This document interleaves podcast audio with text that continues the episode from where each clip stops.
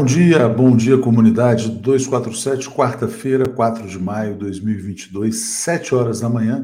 Eu começo mandando um abraço ao Ivan Carmo, dando aqui um bom dia a todos, a Isabel Fovel, bom dia, gente democrática, ao Fernando Nascimento, viva América Latina, ao Carlos Baião de BH, sempre presente, e a nossa querida Thelma Guelpa, lembrando que faltam 242 dias para o Brasil voltar a ser feliz. Bom dia, Geraldo Bar. Bom dia, Ramon.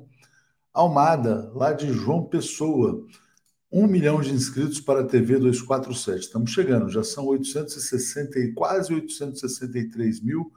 Se cada um ajudar a trazer um amigo, a gente vai chegar rapidamente a um milhão de inscritos. Bom dia, Rosângela Pinheiro, querida. Bom dia. Respondendo a pergunta, Léo, a Globo vai. A pergunta é: a Globo vai apoiar Lula? Por que, que a gente colocou essa pergunta? Porque esse é um tema é, muito caro ao nosso querido Eduardo Guimarães, do blog da Cidadania, que hoje vai estar aqui às 8 horas. A Sinara teve um imprevisto, não vai participar. Então vamos ter aqui o Eduardo Guimarães com a Daphne. Então está dizendo, a Globo vai apoiar a si mesma, como sempre fez e faz. Precisamos eleger Lula no primeiro turno. Isso é o mais importante. E caminha para isso, né? A gente vai vendo a frente ampla se formando, vários partidos Ontem foi a vez do partido Solidariedade, né? Bom dia, a querida Mariângela Matos Ozes, chegando como membro, como assinante. Antes de chamar o Zé Reinaldo, eu vou botar aqui a notícia mais bizarra, mais grotesca do dia. Todo dia tem notícia grotesca no Brasil, né? Mas a mais grotesca de hoje é a primeira entrevista do novo presidente da Petrobras. O nome dele é José Mauro Coelho. Ele fala: ah, o Bolsonaro entendeu a política de preços, os preços de mercado. E ele falou: olha, o povo brasileiro precisa entender que tudo aumenta. O tomate, a cenoura, a cebola, tudo fica mais caro. E o petróleo também. Eu não acredito que ele seja burro, né? mas qualquer pessoa minimamente versada em economia sabe que existem os preços administrados, que existem os preços que formam outros preços, né? Por isso mesmo que eles são preços administrados. Os alimentos estão subindo, sobretudo por conta da Petrobras. A Petrobras é a maior causa hoje, a política de preços da Petrobras é hoje a maior, a maior causa da inflação brasileira, que está absolutamente descontrolada. Vou botar aqui para o Zé Mauro Coelho um tweet do ex-presidente Luiz Inácio Lula, Lula da Silva. Ele fala: não é o salário mínimo que causa inflação. O que causa 50% da inflação hoje no Brasil são os preços administrados pelo governo. Óleo diesel, luz elétrica, gás de cozinha estão subindo de forma descontrolada por incompetência desse governo. Né? Na verdade, é incompetência, evidentemente, se a gente partir do pressuposto de que esse governo governaria para a população brasileira. Mas como eles governam para os golpistas de 2016, que são sobretudo os acionistas privados da Petrobras, eles são muito competentes em assaltar o povo brasileiro, em transferir lucros e dividendos para a Petrobras. Está prestes a sair o lucro trimestral da Petrobras. Se o pessoal ficou assustado com os dividendos que a empresa pagou no ano passado, acho que eram 150 bilhões de reais, só no primeiro trimestre desse ano, a Petrobras vai lucrar 77 bilhões de reais. Se for assim a cada trimestre, a gente vai estar falando de uma empresa de 300 bilhões de reais de lucro por ano, né? Então a Petrobras vai estar lucrando 300 bilhões de reais, enquanto isso o povo brasileiro não vai conseguir abastecer o tanque, comprar gás de cozinha, nem comprar cenoura, nem comprar tomate, nem comprar, uh, uh, na verdade, os alimentos, né? E eu faço minhas aqui as palavras da Lúcia Espíndola, que disse que imbecilidade essa fala do presidente da Petrobras. O povo entende que não dá mais para ter um governo de ineptos e corruptos. Gente, para isso houve um golpe de Estado no Brasil. Aquelas pessoas foram fazer dancinha na rua para que um pequeno grupo de acionistas da Petrobras conseguisse assaltar toda a população brasileira. É o que está acontecendo. Aí vem o cara e diz: não, o problema é de comunicação. Não, o problema é de golpe, né? Houve um golpe de Estado. Então, espero que a passagem desse indivíduo aqui seja breve na Petrobras. E o ex-presidente Lula disse: olha, a Petrobras não é só uma empresa de energia, não, é também uma empresa de desenvolvimento. Trazendo aqui o nosso querido Zé Reinaldo. O comentário de Zé Reinaldo. Bom dia, José Reinaldo Carvalho, tudo bem? Bom dia, Léo, tudo bem? Bom dia, comunidade. Já pensou se o problema da Petrobras fosse só de comunicação? Ah, o povo entenda, né? Olha, tudo sobe, né? Tudo sobe de preço. O que, que a gente, qual é a nossa responsabilidade em relação a isso? Mas cada coisa que a gente vê, viu, Zé? Se a gente abre o jornal, tem sempre uma surpresa. É lamentável, ainda mais que ele diz o seguinte: bom, o Bolsonaro compreendeu. Então, o Bolsonaro fez aquele escassel todo, porque disse que iria, é, na verdade, punir os, os dirigentes da Petrobras que não estavam atendendo à vontade dele. Esse daí diz que conseguiu convencer o Bolsonaro é, de que a política de preço é imutável. Então, Exatamente. É, uma, uma é imutável até o Bolsonaro ser derrotado nessas eleições e ser claro. despachado. Claro. José Carmo está dizendo: Atus, por acaso, como membro solidário, sou bloqueado nas mensagens? Não, não é bloqueado de jeito nenhum. Mas eu tento ler aqui o máximo de uh, comentários possíveis, né? Então vamos lá. Maria Vilela, real desvalorizado em quase 30% nos últimos cinco anos. O golpe é o responsável. O Lula tem que focar na economia. Exatamente. Tem até fala do Bolsonaro dizendo que ia deixar o dólar, o real se desvalorizar mais, porque ele é bom para os amigos dele do agronegócio, né? Ele governa para os ruralistas. Zé, deixa eu ler uma mensagem aqui de membro, tá aqui, ó. Comitê Volta Dilma, defender Dilma, eleger Lula no primeiro turno, derrotar o golpe. Também somos Comitê Popular de Luta. Viva Dilma, viva Lula e as políticas do PT. Obrigado aqui. E passo para você falar. Hoje tem efemérides importantes, né? É, no dia de hoje, por coincidência, com um ano de diferença, é, morreram duas figuras exponenciais da cultura brasileira. 4 de maio de 2020, no auge da pandemia, perdemos o Aldir Blanc. Foi um dos maiores letristas, escritores que nós tivemos aí durante o século XX ligado à música popular brasileira. E o Paulo Gustavo, grande artista de cinema, de teatro, é, que morreu no, no, dia 4 de maio de 21. Então foram duas grandes perdas no, no intervalo de um ano, de figuras assim tão queridas pelo povo.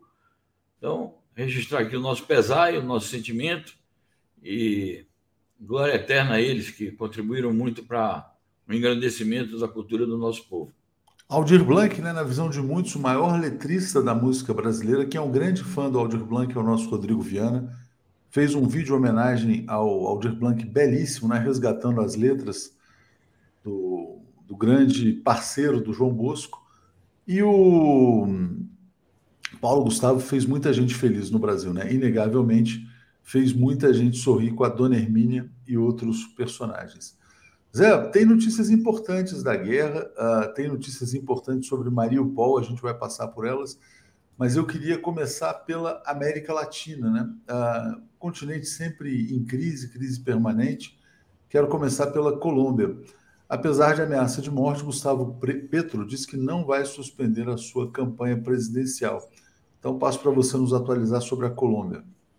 Bom, primeira questão que a gente queria destacar sobre isto é que houve uma polêmica com o presidente da República que disse: não, eu não sei de nada, os órgãos de, de investigação do país não, não, não atestam a denúncia, e esse candidato aí, se referindo ao Petro, é um dos que tem melhor equipe de segurança é, concedida pelo governo, mas a equipe de segurança do Petro reafirmou que sim, houve uma ameaça e que ele está sob risco.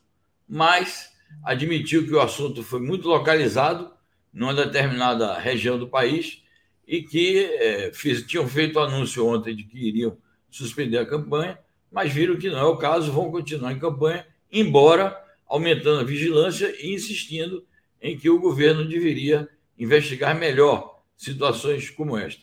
Então a campanha segue, o Gustavo Petro continua favorito, e nós estamos aí hoje, é dia que 4, faltam 25 dias para a eleição na Colômbia. Serão dias de intensa batalha política e as forças progressistas todas da região estão torcendo pelo Petro, porque isso vai alterar significativamente o rumo é, da luta política na América Latina. Petro ou Pedro, Zé? Você fala Petro? Então devo falar Petro? É Petro, o nome dele é Gustavo ah, Petro. Ah, eu sempre falo Petro, então vou falar Petro a partir de Ah, agora. bom, não, aí é uma questão de, de prosódia, né? Tem. o, baiano sempre abre o E. O E ah, e o O, a gente abre. Entendi. Entendeu? A gente Mas fala Petro, coração, não fala coração, é coração. Tá certo, poder. tá certo. Mercedes Cabral, duas, Mercedes Cabral, duas grandes perdas da cultura brasileira. Não podemos esquecer sobre responsabilidade da política do governo genocida. Tem toda a razão, né? Duas vítimas da Covid. Alisson Santos, ai meu Deus, a rede esgoto apoiando Lula e aquela fala do Brizola, se a Globo é a favor, somos contra, né? Não, mas é só uma pergunta, na verdade. Dane-se a Globo, é porque o Eduardo Guimarães, que vem aqui hoje, sustenta bastante essa tese. Vamos falar sobre o Peru. Peru também em crise, né? E uh, o primeiro-ministro, que é o Aníbal Torres, defendendo a convocação de uma Assembleia Constituinte. Diga, Zé. Muito bem, esse é um assunto que a gente tem comentado com frequência, porque a convocação da Assembleia Constituinte aponta para uma saída política para a crise permanente em que o Peru está mergulhado, que vem diante do governo Castilho. O governo Castilho está pegando as consequências de uma crise política sistêmica, um, um país dilacerado, dividido e as forças políticas totalmente fragmentadas. Não estão querendo deixar o Castilho governar e ele tem como compromisso de campanha a reformulação da Constituição, a elaboração de uma nova carta e houve por bem convocar uma Assembleia Constituinte. Inclusive, está dizendo que vai submeter esta decisão dele a um referendo popular que coincidirá com as eleições locais de setembro. E as forças da direita, incluindo a presidente da Câmara dos Deputados, dizendo: não, não, isso não pode, isso é inconstitucional. Ora, como que convocar uma Constituinte é inconstitucional? A Constituinte é convocada quando há uma ruptura de, de situação política, quando a Constituição vigente se mostra incapaz de regular a vida do país e surge essa necessidade objetiva e subjetivamente. Então não é inconstitucional. Inconstitucional é, são as tentativas de golpe, é a ameaça permanente de impeachment por qualquer que seja a razão inventada. Então o primeiro-ministro resolveu comprar essa briga, está enfrentando o debate, porque é necessário é, que essa posição prevaleça e o Congresso aprove, portanto, a realização do referendo para ratificar a convocação da Constituinte. É isso aí, Zé. Queria mandar um abraço especial para Tatiana Lobato, que é professora, né? Sempre antes de entrar na sala de aula, escuta um pouquinho aqui do Bom Dia e depois escuta mais tarde. Fala assim: olha, partiu sala de aula, aula manda um beijo para a gente. Agradeço a Tatiana Lobato. E a Viviane Castilho Moreira resolvendo a nossa dúvida aqui, ó. Um colombiano uma vez me disse: eles não distinguem entre o E e o E, nem ouvem a diferença. Então podemos falar Petro ou Petro, tá tudo bem. Vamos em frente. Zé, vou passar agora para o tema da guerra. Ah, uma entrevista concedida pelo Papa Francisco está repercutindo muito, é, porque o Papa foi sincero e ele falou o seguinte: os latidos da OTAN às portas da Rússia agravaram o conflito na Ucrânia. E o Papa também falou nessa mesma entrevista, se eu não me engano, foi ao Corriere della Sera, que é um jornal italiano, que ele está com mau pressentimento sobre o desfecho dessa, dessa guerra. Diga, Zé. Perfeito. Ontem nós já tínhamos dado a informação de que o Papa é, declarou que quer ir à Rússia. Inclusive chegou a dizer: não, eu não quero passar pela Ucrânia, eu quero ir à Rússia conversar com o presidente Putin. Não sei se ele quer me receber, se ele está disposto, se ele tem agenda, mas eu quero conversar com o presidente Putin. Isso é muito positivo, a ida do Papa. A ida do Papa pode ajudar a resolver uma série de questões humanitárias que a guerra implica e, obviamente, pode também ajudar na criação de um ambiente favorável ao cessar-fogo. Então, é, é algo que merece toda a saudação. Ao mesmo tempo, o Papa tem sido muito crítico ao governo da Rússia. E agora chegou a vez dele equilibrar um pouco o ponto de vista dele com essa declaração, como você diz, Léo, sincera, e ele chega a empregar uma expressão forte. Os latidos da OTAN às portas da Rússia. Ao ele diz, e ele diz isso, incitou o conflito, isso criou dificuldades para a Rússia, isso desagradou os russos é, e fez com que os russos tivessem que to tomar uma atitude. Então, isto é, acaba sendo uma ratificação das razões levantadas pela Rússia. A Rússia disse isso. O processo de expansão da OTAN, que o Papa designou muito bem como latidos à porta da Rússia, foi que levaram o, o, governo russo a reagir da forma que reagiu. Vamos a ver se o, o encontro se realiza, se o Papa realmente poderá ir, e a gente espera que o Putin o receba e que isso resulte em bons encaminhamentos aí para ver se põe cobro a esse conflito. Com certeza. Deixa eu agradecer aqui ao Reinaldo Lopes, concordo plenamente com ele. Ele fala: sim, sob a perspectiva do capital, o problema é realmente a comunicação na Petrobras.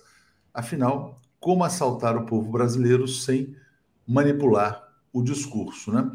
Bom, aqui, Zé, vou botar a notícia que parece ser a mais importante do dia no plano internacional, que é a, essa entrevista concedida pelo ministro da Defesa russo, que é o Sergei Shoigu, dizendo que Mariupol hoje está totalmente sob controle do exército russo e a vida teria voltado ao normal.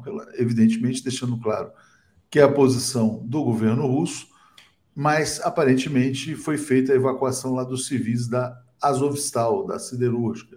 Diga, Zé. Muito bem, é isso. O, o Sergei Shogu veio a reforçar essa, essa informação, porque ontem circularam muitas informações controversas na mídia mundial e repetidas aqui exaustivamente, de que a, a vida lá está impossível, que não existe, na cidade como um todo, né, que não existe mantimentos, não existe abrigo, é, não existe mercado para as pessoas se abastecerem. Então, ele procurou reafirmar, primeiro, que está sob o controle total do exército russo. Segundo, a vida está entrando num esquema de normalidade. Obviamente, não é uma normalidade como em quaisquer outras cidades que não passaram pelo que Mariupol passou, nem que o país está passando, que é uma guerra com confrontos militares, bombardeios, destruições, etc. Ao mesmo tempo, ele diz isso. A, se houver ainda alguma resistência, são poucos que estão ali em, ainda na, no subsolo da, da siderúrgica, porque a maior, a maior parte dos civis já foram é, evacuados, resta um pequeno batalhão ali do Azov e eles estão resolvendo a situação. Mas esse batalhão do Azov que ainda resta ali não tem a mínima condição mais de fazer nada, porque eles estão totalmente cercados e já em número diminuto e, e sem condições nenhumas de resistência. Então, de fato, a situação está totalmente sob o controle do exército russo.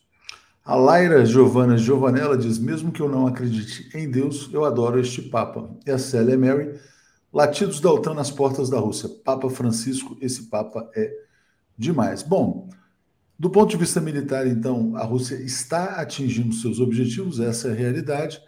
E a resposta vem no plano das sanções econômicas. A União Europeia vai anunciar novas sanções ao petróleo russo, enquanto combates se intensificam na Ucrânia.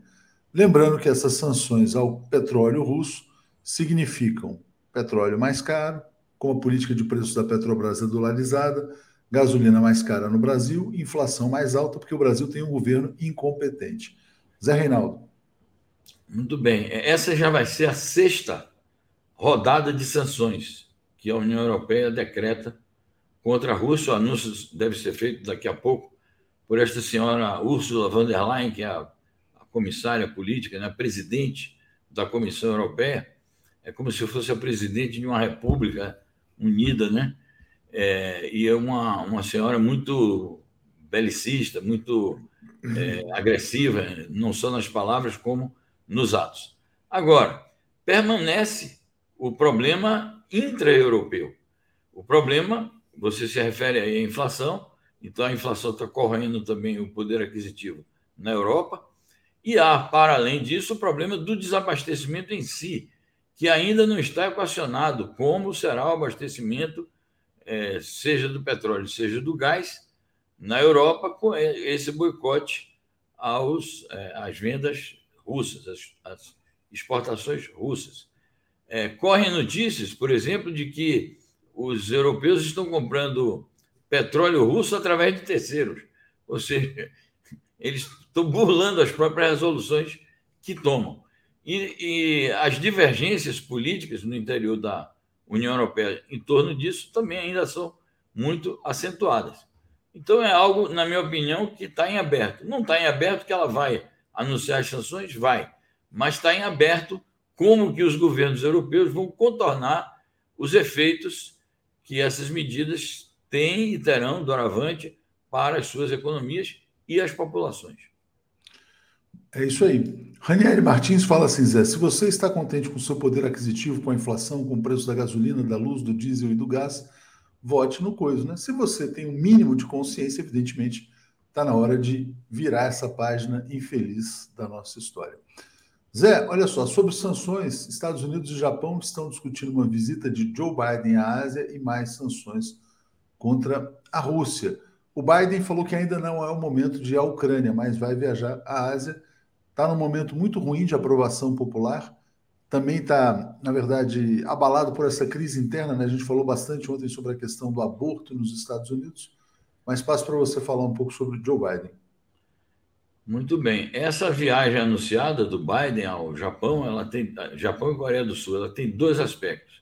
Um é o aspecto asiático em si mesmo, ou seja, ele vai lá mexer no vespeiro, porque a Coreia do Sul é um país é, em conflito com a Coreia do Norte, não é um conflito aberto, não está havendo hostilidades militares, mas há uma tensão política permanente ali na Península Coreana e sem sombra de dúvidas que a visita do Biden à Coreia do Sul vai atiçar é, essas tensões e vai provocar reações por parte da República Popular Democrática da Coreia, que é o nome oficial da Coreia do Norte. E isso porque ele vai para lá reforçar a aliança com a Coreia do Sul, que é um país que hostiliza a Coreia do Norte, certamente vai prometer mais ajuda militar, e isso vai complicar a situação. Além disso, tem o problema da China. O Japão também tem feito declarações muito duras em relação à China.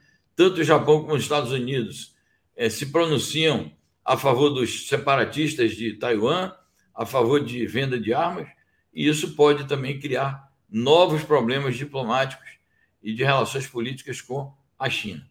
Quanto ao conflito ucraniano, que é o outro aspecto da notícia, o Biden vai para lá com a função de, primeiro, ele disse que vai agradecer a grande contribuição, a compreensão que o Japão teve, a adesão plena do Japão às sanções e, portanto, vai premiar né, esse aliado, que na verdade não é um aliado, é um país submisso, e, ao mesmo tempo, vai insistir em que é necessário mais e mais sanções contra é, a Rússia e, portanto, é o reforço das alianças americanas na Europa Ocidental e lá para a região asiática, com essa visita à Coreia do Sul e ao Japão.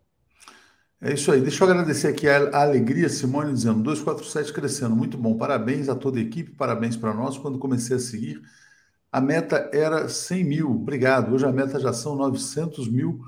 Vamos em frente. E agradeço também aqui ao Gilberto Geraldo, está dizendo: sim, no governo Bozo tudo sobe, mesmo que a base de Viagra, prótese peniana e gel lubrificante bancados pelo povo. É uma vergonha, né? que esses militares estão fazendo. Bom, bom dia aqui, obrigado ao Alair Padovani. Olha aqui, Pablo Balbuena está defendendo a CPI do BTG, né?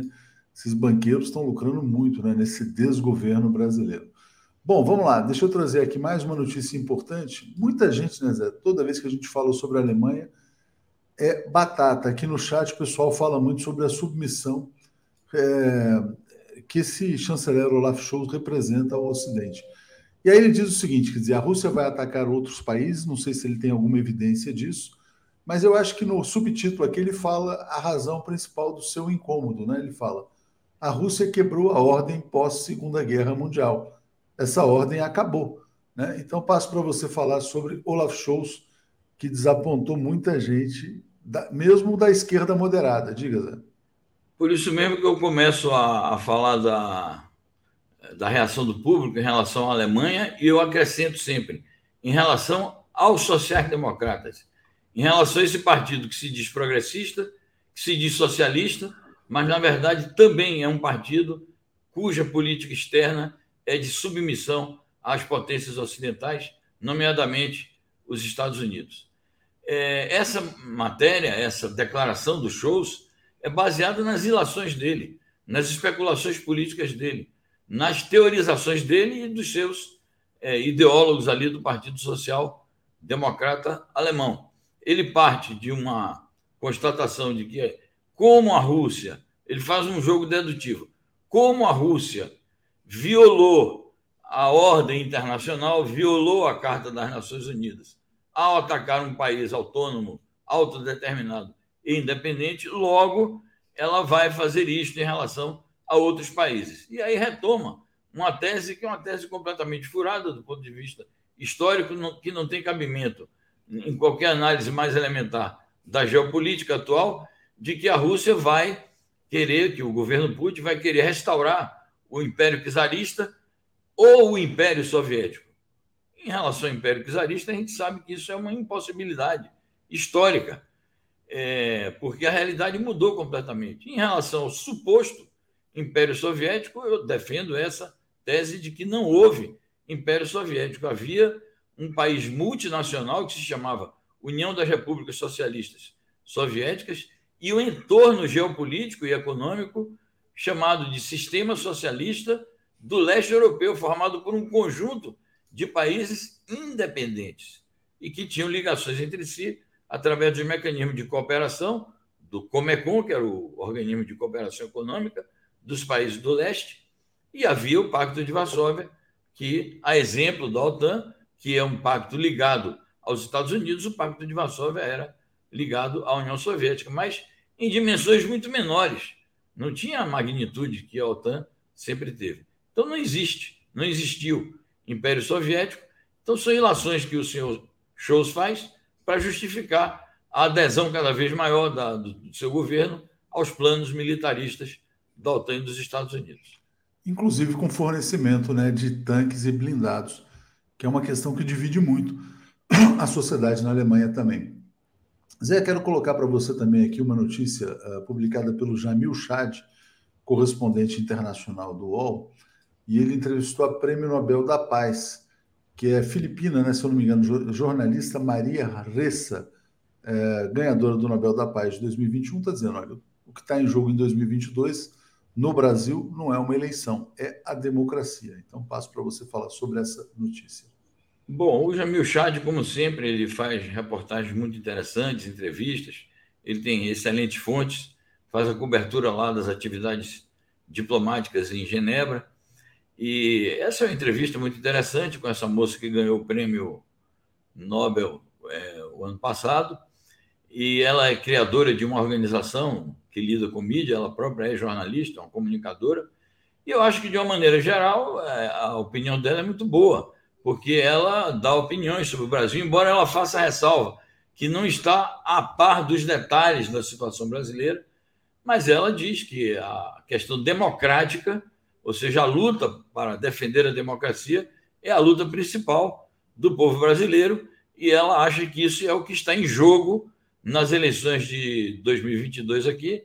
E eu acho que sim também, acho que é um consenso na esquerda brasileira que a principal tarefa que o povo brasileiro precisa resolver e que tem nas eleições de 22 a, a chave para abrir uma porta que resolva isso é a questão democrática, porque a, a democracia está realmente é, ameaçada no Brasil. Ela faz alguns paralelos com a situação das Filipinas.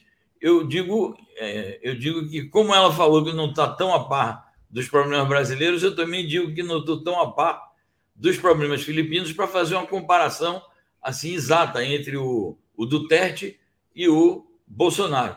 Mas é claro que nas Filipinas o governo Lá é um governo ditatorial, é, é, restringe as liberdades do povo, e nesse sentido pode-se fazer uma comparação de uma maneira geral. A única coisa que eu não concordo, Léo, eu queria registrar, porque ontem, que foi o Dia Mundial da Liberdade de Expressão, se falou muito nisso, é, é como se não se pudessem fazer críticas à mídia.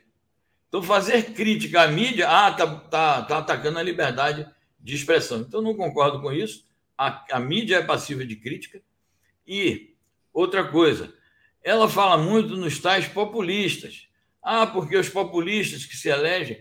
Hoje é um conceito que está em voga chamar qualquer governo é, que não, não concorde com a orientação geral do, do, do, dos impérios é populista e quer implantar uma ditadura. E fazem, às vezes, não ela, mas fazem a, a guisa de, de, de pôr em discussão esse conceito, e de pôr em prática a luta contra os populistas, fazem comparações entre Bolsonaro, Duterte, Hugo Chávez, Nicolás Maduro, etc. Eu acho que isso não é uma comparação justa. Até um ministro aqui da nossa corte, muito falante, ele de vez em quando solta esse tipo de, de raciocínio e, e emprega essas expressões. Então, é só a única ressalva que eu faço, o uso muito é, estendido desse conceito de governos populistas e a intolerância em relação às críticas que se fazem, na minha opinião, justas à mídia. É, governos populistas de direita podem ser chamados de governos neofascistas. Governos que eles chamam de populistas de esquerda, na verdade, muitas vezes são governos populares, né? É diferente. Deixa eu agradecer bastante aqui a Vilma Jardim Vacari, que está pedindo likes. Vou ler um último comentário, Zé, porque tem a ver com a questão internacional, e já já chamo o Paulo e o Alex. Vel, Império Soviético é conversa mole. Quantos refrigerantes russos você toma? Quantos filmes soviéticos você vê? Quantas bandas de rock soviético você ouve? Quantas empresas de fast food tem no shopping perto da sua casa? Então, está colocado aqui. Zé, muito obrigado. Hoje tem o Mundo Como Ele É com o professor Lejane Miran às 10 horas, é isso? Exatamente. Nós vamos pegar hoje como título principal do nosso programa essa questão de que uma guerra nuclear não favorece ninguém, todo mundo perde com a guerra nuclear. Nós comentamos isso aqui ontem e vamos destrinchar melhor isso com o Legione a partir das 10 horas da manhã. Conto com a presença de todos. Estarei caminhando e ouvindo. Valeu, Zé. Grande abraço. Tá bom. Obrigado. Tchau, tchau. Alex Sonic e Paulo Moreira Leite. Bom dia, Paulo, tudo bem? Opa, fiz aqui uma bobeira. Bom dia, Paulo. Bom, bom dia, Alex. Dia, tudo bem? Tudo bem, Alex? Tudo bem a todos? Tudo bem a todos e todas? Bom dia, Alex. Tudo em paz? Bom dia, bom dia, tudo em paz. Bom dia, Léo. Bom dia, Paulo. Vamos lá para mais uma jornada, agradecendo a todo mundo que está conosco aqui. Vou ler o comentário aqui também do Jairo Costa, está dizendo: a Globo pode até apoiar Lula, que está praticamente eleito, para em seguida dar um novo golpe, talvez com parlamentarismo. Não. O golpe de 2016, 2016 há de ser o último golpe da história brasileira. Né? Mas quero começar com uma notícia perturbadora aqui para vocês que essa questão está na manchete do Estado de São Paulo, a gente também está publicando. Militares enviaram 88 questões ao TSE sobre as eleições e as urnas eletrônicas, né? Talvez por isso que o ministro Luiz Roberto Barroso tenha dado aquela declaração de que os militares querem perturbar o processo eleitoral, enfim. Depois a gente fala do encontro do Fux também com o general Paulo Sérgio. Mas, Paulo Moreira, o que, que significa esse, esse questionário das Forças Armadas ao TSE? Bem, é, segundo né, o TSE, é, esse questionário foi elaborado é, pelos serviços, pela reservadamente, um documento sigiloso do Exército. Ninguém conhecia, não foi, não veio a público, né? É, as questões vieram a público. Depois se descobriu que ele vinha, era um documento sigiloso do Exército, né? É, elaborado em julho de, de 21, né, sobre os cuidados do Braga Neto, hoje candidato, possível candidato a vice. Então, olha só o tipo de, de questionamento que é, é, é, está colocado. E sempre vai, é bom lembrar que em julho de 21, o Braga Neto é, chegou a assinar uma mensagem dizendo que não haveria eleição sem voto impresso.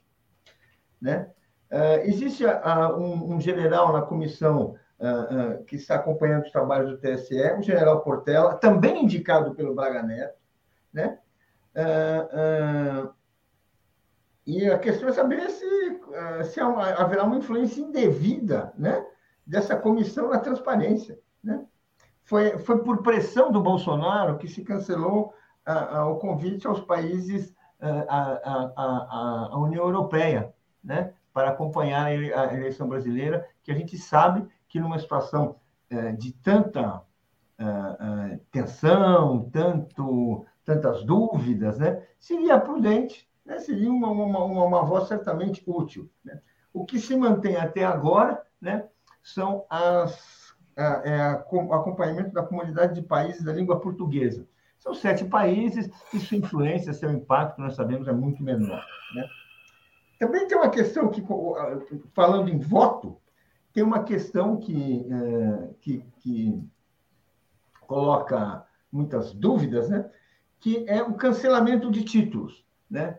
Em 2018, na, no, foram cancelados 3 milhões e 360 mil é, títulos de eleitor. Eles não tiveram influência, vamos dizer assim, pelo menos decisiva, numérica, no resultado final do pleito, mas foram 300, 3 milhões de pessoas que ficaram sem votar. Nesse momento, estima-se que o um número parecido está nessa situação, e não custa lembrar que o direito de voto é um direito soberano.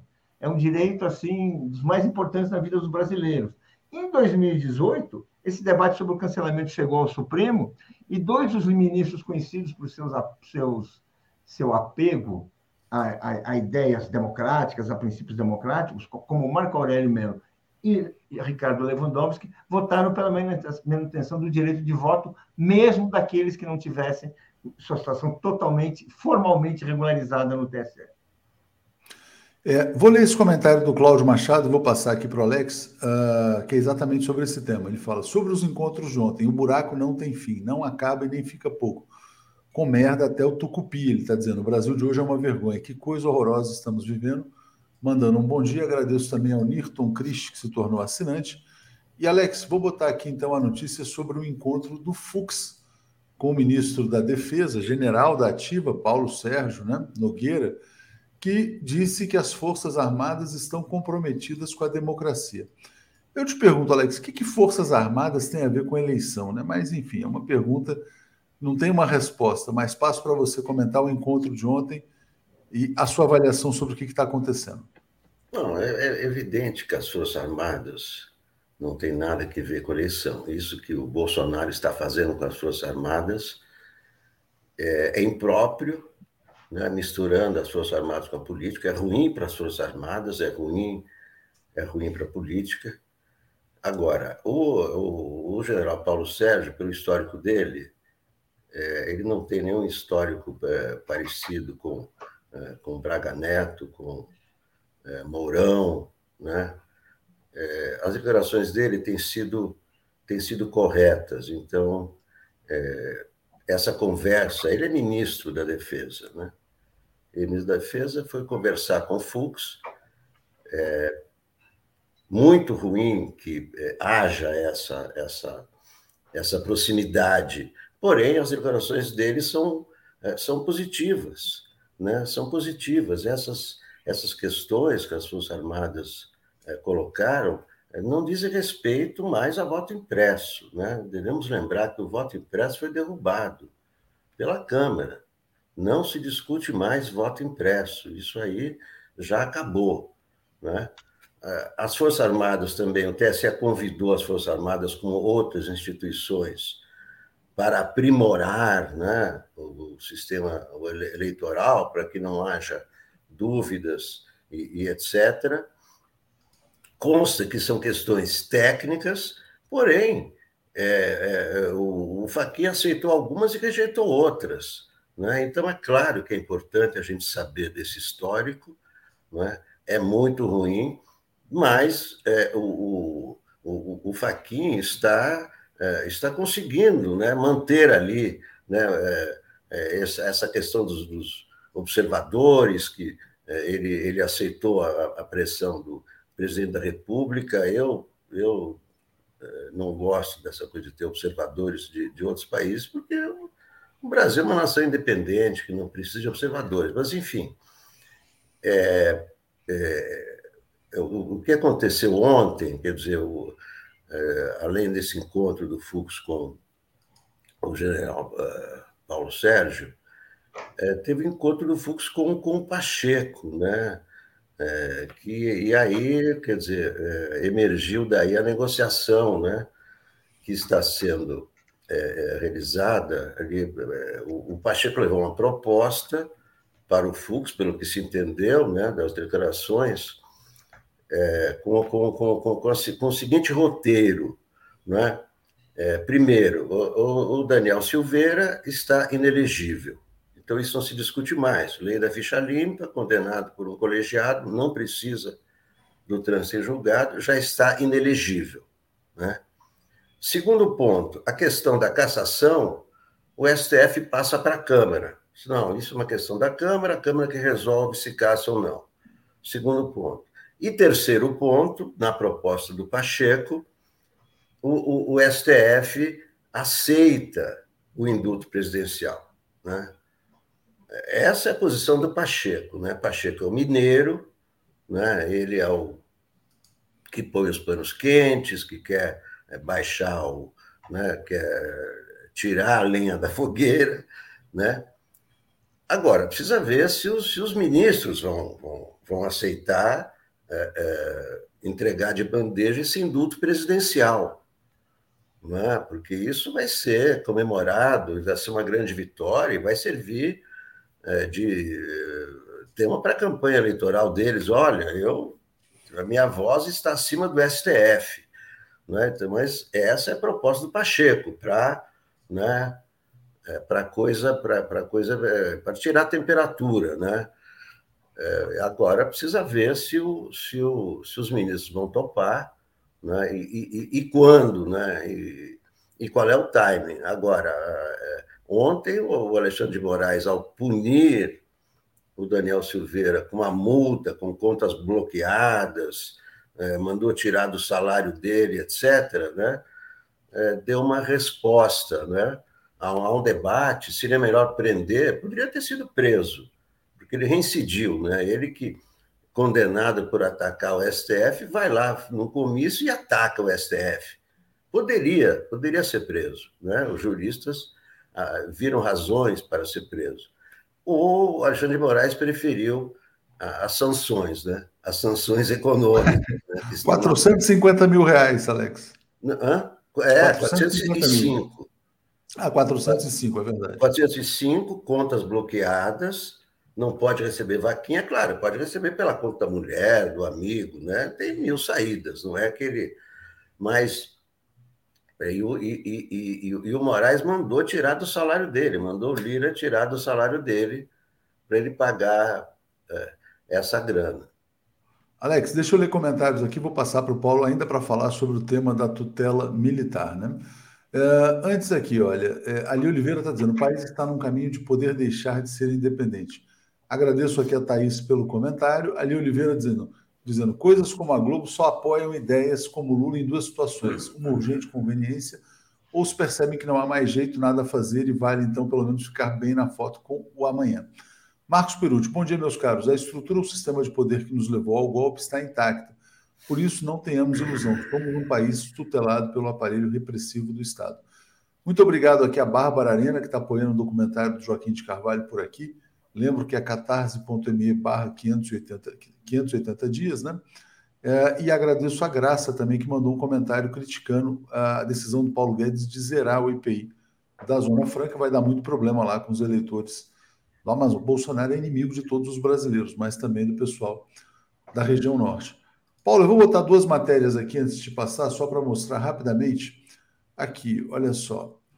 Isso aqui é um artigo do, do Reinaldo Azevedo, em que ele fala: olha, as instituições estão com problema. O simples fato de ter havido o um encontro do Fux com o general já mostra o tamanho do problema que o Brasil enfrenta nessas eleições. E aqui vou botar o artigo do Jefferson Miola, em que ele fala assim: as milícias fardadas diante de mais uma escolha suicida do STF. A crise política institucional avança com gravidade, seu desfecho é perturbadoramente incerto. Né? E aí, como é que você viu essa reunião de ontem do Fux? Lembrando que o Pacheco, que o Alex mencionou, também está querendo se reunir com esse general Paulo Sérgio para falar sobre eleições. Diga, Paulo. Olha, ah, eu acho que a gente não tem o direito de ser ingênuos de fingir que não está enxergando ou não querer enxergar aquilo que está acontecendo. Numa eleição na qual uh, é possível que a população brasileira recupere sua soberania e conquiste o direito de votar e, e, e, eleja aquele candidato impedido de concorrer em 2018, porque é disso que nós estamos falando, e apenas disso, ou seja, repor um direito negado né, por um golpe de Estado com a conivência do Supremo, que ocorreu em 2018, nós estamos assistindo um movimento no mesmo sentido, que é de uh, assustar, convencer, amolecer as autoridades. E aí vai o ministro da Defesa, o Paulo Sérgio, que não teria se tornado, não teria obtido as promoções que obteve, não estaria hoje no cargo que ocupa, se não fosse absolutamente alinhado com o bolsonarismo, absolutamente a favor eh, eh, de todas as medidas tomadas, sem jamais ter se oposto a nenhuma delas. Não se tem notícia de nenhuma oposição. Tem-se sim. Ele não deu entrevistas tão duras, não fez pronunciamentos grotescos, como outros, como outros comandantes fardados. Mas está lá, ocupando um cargo de, de confiança, e ninguém vai imaginar que o Bolsonaro não escrutine a pessoa que ele coloca para ministro da Defesa, que é apenas assim, o, o, o, o, comandante das Forças Armadas, né? Veja só, o ministro-chefe das Forças Armadas. Quer dizer, é meio, é meio assim uma ingenuidade, é querer ser assim, vamos querer assim achar que está tudo andando bem porque não queremos criar problemas. Não, os problemas eles desaparecem quando a gente enfia a, a, a cabeça embaixo da terra. Assim, a, a, a, gente não resolve nenhum problema. A gente pode não enxergá-los e achar que as coisas estão melhorando. Ou seja, não. Nós tivemos um fascista, o Supremo tomou uma decisão de condenou esse cidadão à prisão, o Bolsonaro cometeu, assinou um indulto, esse indulto, indulto é considerado absurdo, ilegítimo pelos juristas, e nós vamos empurrar com a barriga. É assim que a gente sempre fez. Os tanques do, os tanques do, do, do Vilas Boas eram absurdamente sem motivos. Então, ele fez um tweet o Supremo aceitou mudar a jurisprudência, revogou, vamos falar, gente, revogou o artigo da Constituição que, é, é, é, sobre o trânsito em julgado. E por isso Lula foi retirado. O Supremo se amedrontou. É isso que aconteceu. Bem, é isso que estão querendo fazer agora de novo. Sendo que eles já têm, no Supremo, desta vez, dois ministros bolsonaristas. Então a gente está achando o quê? Assim, a, a, gente a gente está achando que colocar a cabeça, encher a cabeça na areia, no avesso, não, não vai. Não vai, gente. Só vai piorar. Hoje é diferente, não dá para impedir o Lula de ser candidato. Podemos imaginar que as circunstâncias eh, são mais difíceis, mas há todo um esquema armado para melar a apuração. Ou alguém acha que não? Alguém acha que toda essa conversa que nós estamos vendo, esse documento que vazou, porque era secreto, as 88 exigências das Forças Armadas foram elaboradas pelo, foram elaboradas pelo CIE, gente. O que, que é? Nós estamos falando de quê? Assim, são críticas de que tipo? E o que, que é? Bem, 81 foram respondidas, mas continuam. Ou seja, não vai acabar. Não vai acabar.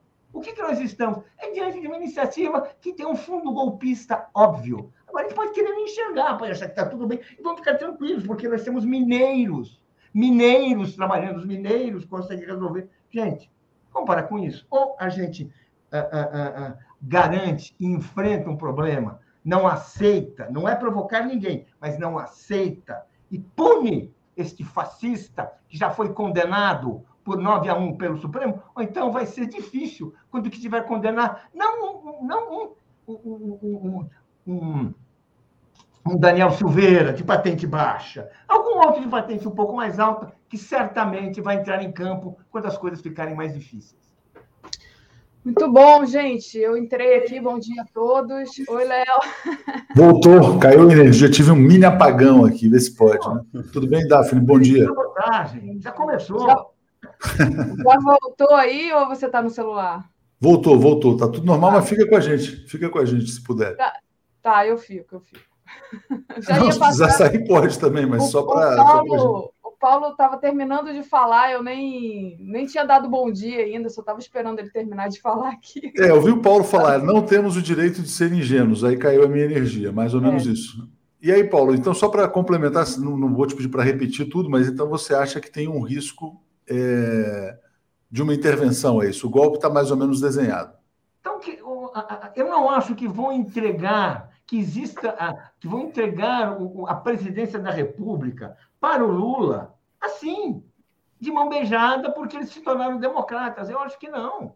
Nenhum sinal vai nesse sentido. E o primeiro sinal de tumulto são os 88 artigos de um documento elaborado pelo CIE-GT. Gente, é, o que é o CIE? É o cérebro político das Forças Armadas, é o cérebro do Serviço de Informações, elaborado ali, e que o Bolsonaro fica cobrando. Eu vou botar então, Alex. medo de fraude. As Forças Armadas gostam tanto do voto popular que tem medo de fraude, é isso? É tão preocupado. Alguém acha que eles estão preocupados com o voto? Pois é, eles não têm nem que se meter nesse assunto, na verdade, é. né? Quer dizer, eles não têm nem que se meter. Mas eu vou botar aqui, Alex, um artigo do Marco Damiani, jornalista amigo nosso, ele fala: União de todos os candidatos pela democracia já. Golpe de Bolsonaro passará se não houver liderança da classe política. E aí ele defende, na verdade, o avanço da frente democrática, que está avançando, né? inclusive. Deixa eu botar você aqui, que está avançando com. Ontem foi solidariedade, tem mais partidos aí se aproximando, PMDB dividido, PSD dividido. Enfim, então passo para você falar sobre essa questão de golpe e o avanço da frente do ex-presidente Lula ao mesmo tempo. Primeiro, eu queria saudar o Marco Damiani, meu amigo de longa data, faz tempo que eu não via o Marco, o Marco Damiani. É, quanto, quanto a essa coisa aí de golpe, né? De novo começa essa história, vai ter golpe, olha, o golpe está aí, tem um plano, tem um plano. É, o plano do Bolsonaro é se perpetuar no poder. É, isso é óbvio. Eles são todos governantes de extrema direita no mundo fazem isso. Eles querem permanecer no poder. Agora, precisa ver o meio para permanecer no poder. O que tem sido adotado não é mais golpe com canhão na rua, com exército, mas sim a maioria no, no, no Congresso que muda as leis, que sufoca a imprensa, que impõe sanções à oposição, e é dessa maneira que se constrói uma ditadura, como está se fazendo na Hungria. Então, o golpe, para mim, é a reeleição do Bolsonaro. Ele está, tudo isso que ele está fazendo faz parte da campanha dele de reeleição, essa pressão e tal. Ele pode fazer alegações de, de fraude. Agora, é, uma coisa é o, é, é, é, o general Paulo Sérgio conversar com o Fux, outra coisa é o general Paulo Sérgio cometer o maior crime que existe, que é um golpe de Estado. Né? Acho que há situações, ah, ele está aí com o Bolsonaro. Bom, ele está aí com o Bolsonaro, mas ele está disposto a participar de um crime? Golpe de Estado não é uma brincadeira, não é fundar um, um, uma mercearia. Não, é crime. É o maior crime que existe. Então, é, temos que ver tudo com muita, é, com muita calma, não é? porque esse é o clima que Bolsonaro quer, é o pânico. Olha, então acabou. Né? Tudo vamos perdido. Né? Vamos correndo para o bunker porque o golpe está aí. Paulo, já, já vou te passar, deixa eu só passar para o Alex aqui rapidinho para ele falar sobre esse ponto aqui do Zé Raimundo Carvalho. Já são sete partidos e duas frentes, federações unidas por Lula. Né? Ontem foi solidariedade, essa frente está avançando também, que era um dos pontos da nossa questão. Diga, Alex. E o Lula está ampliando, está ampliando a frente, realmente. Ontem, num grande evento do Solidariedade, 4 mil pessoas, mas com outros políticos ali, como Omar Aziz, né? importantíssimo senador. Muito importante a declaração do Omar Aziz, bem lembrado. Importantíssimo, né? e, e não é o único. Né? Então, o, o Lula está indo pelo caminho correto, né? agora, agora eh, vai viajar é, o Brasil com o Alckmin, né, com, com o Alckmin.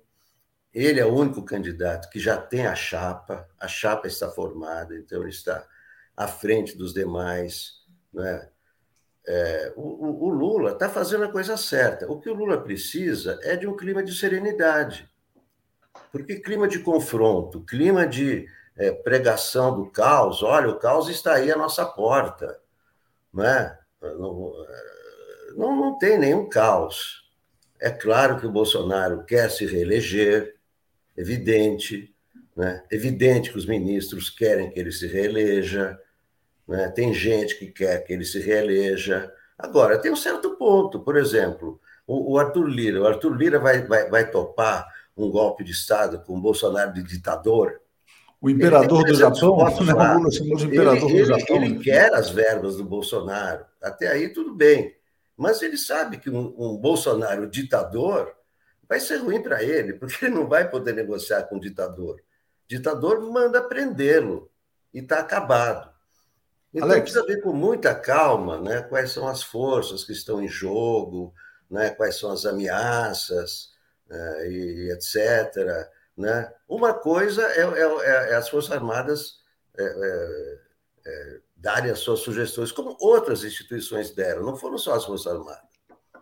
Né? Essa é uma coisa. Outra coisa é cometer um crime de um golpe de Estado. Então, É, vou, vou passar para o Paulo, Alex. Tem um certo critério né, de avaliação. É, eu vou trazer dois comentários aqui, dizer, depois leio os comentários, os superchats, na verdade. O Elvis Vieira está dizendo: minimizar a ameaça de golpe é colaborar com o golpismo. E a Clotilde está dizendo: concordo totalmente com o Alex. A gente está vivendo, Paulo, esse choque, né, na verdade, entre a democracia, o Lula expandindo, ampliando a sua frente, e o golpismo dos futuros derrotados, né, que estão ali sempre ameaçando. Então, Passo para você fazer o um comentário sobre isso e também, se quiser, colocar algo sobre o avanço da frente democrática. Diga, Paulo. Olha, uh, vamos, vamos ter clareza sobre, sobre uma questão. Ninguém aqui está criando pânico. As pessoas estão querendo eh, discutir os fatos.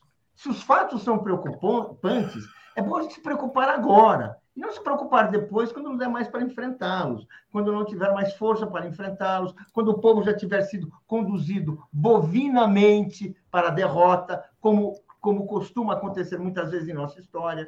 Então, eu acho que nesse momento, claramente, quem está provocando, quem está criando tumulto é o Bolsonaro.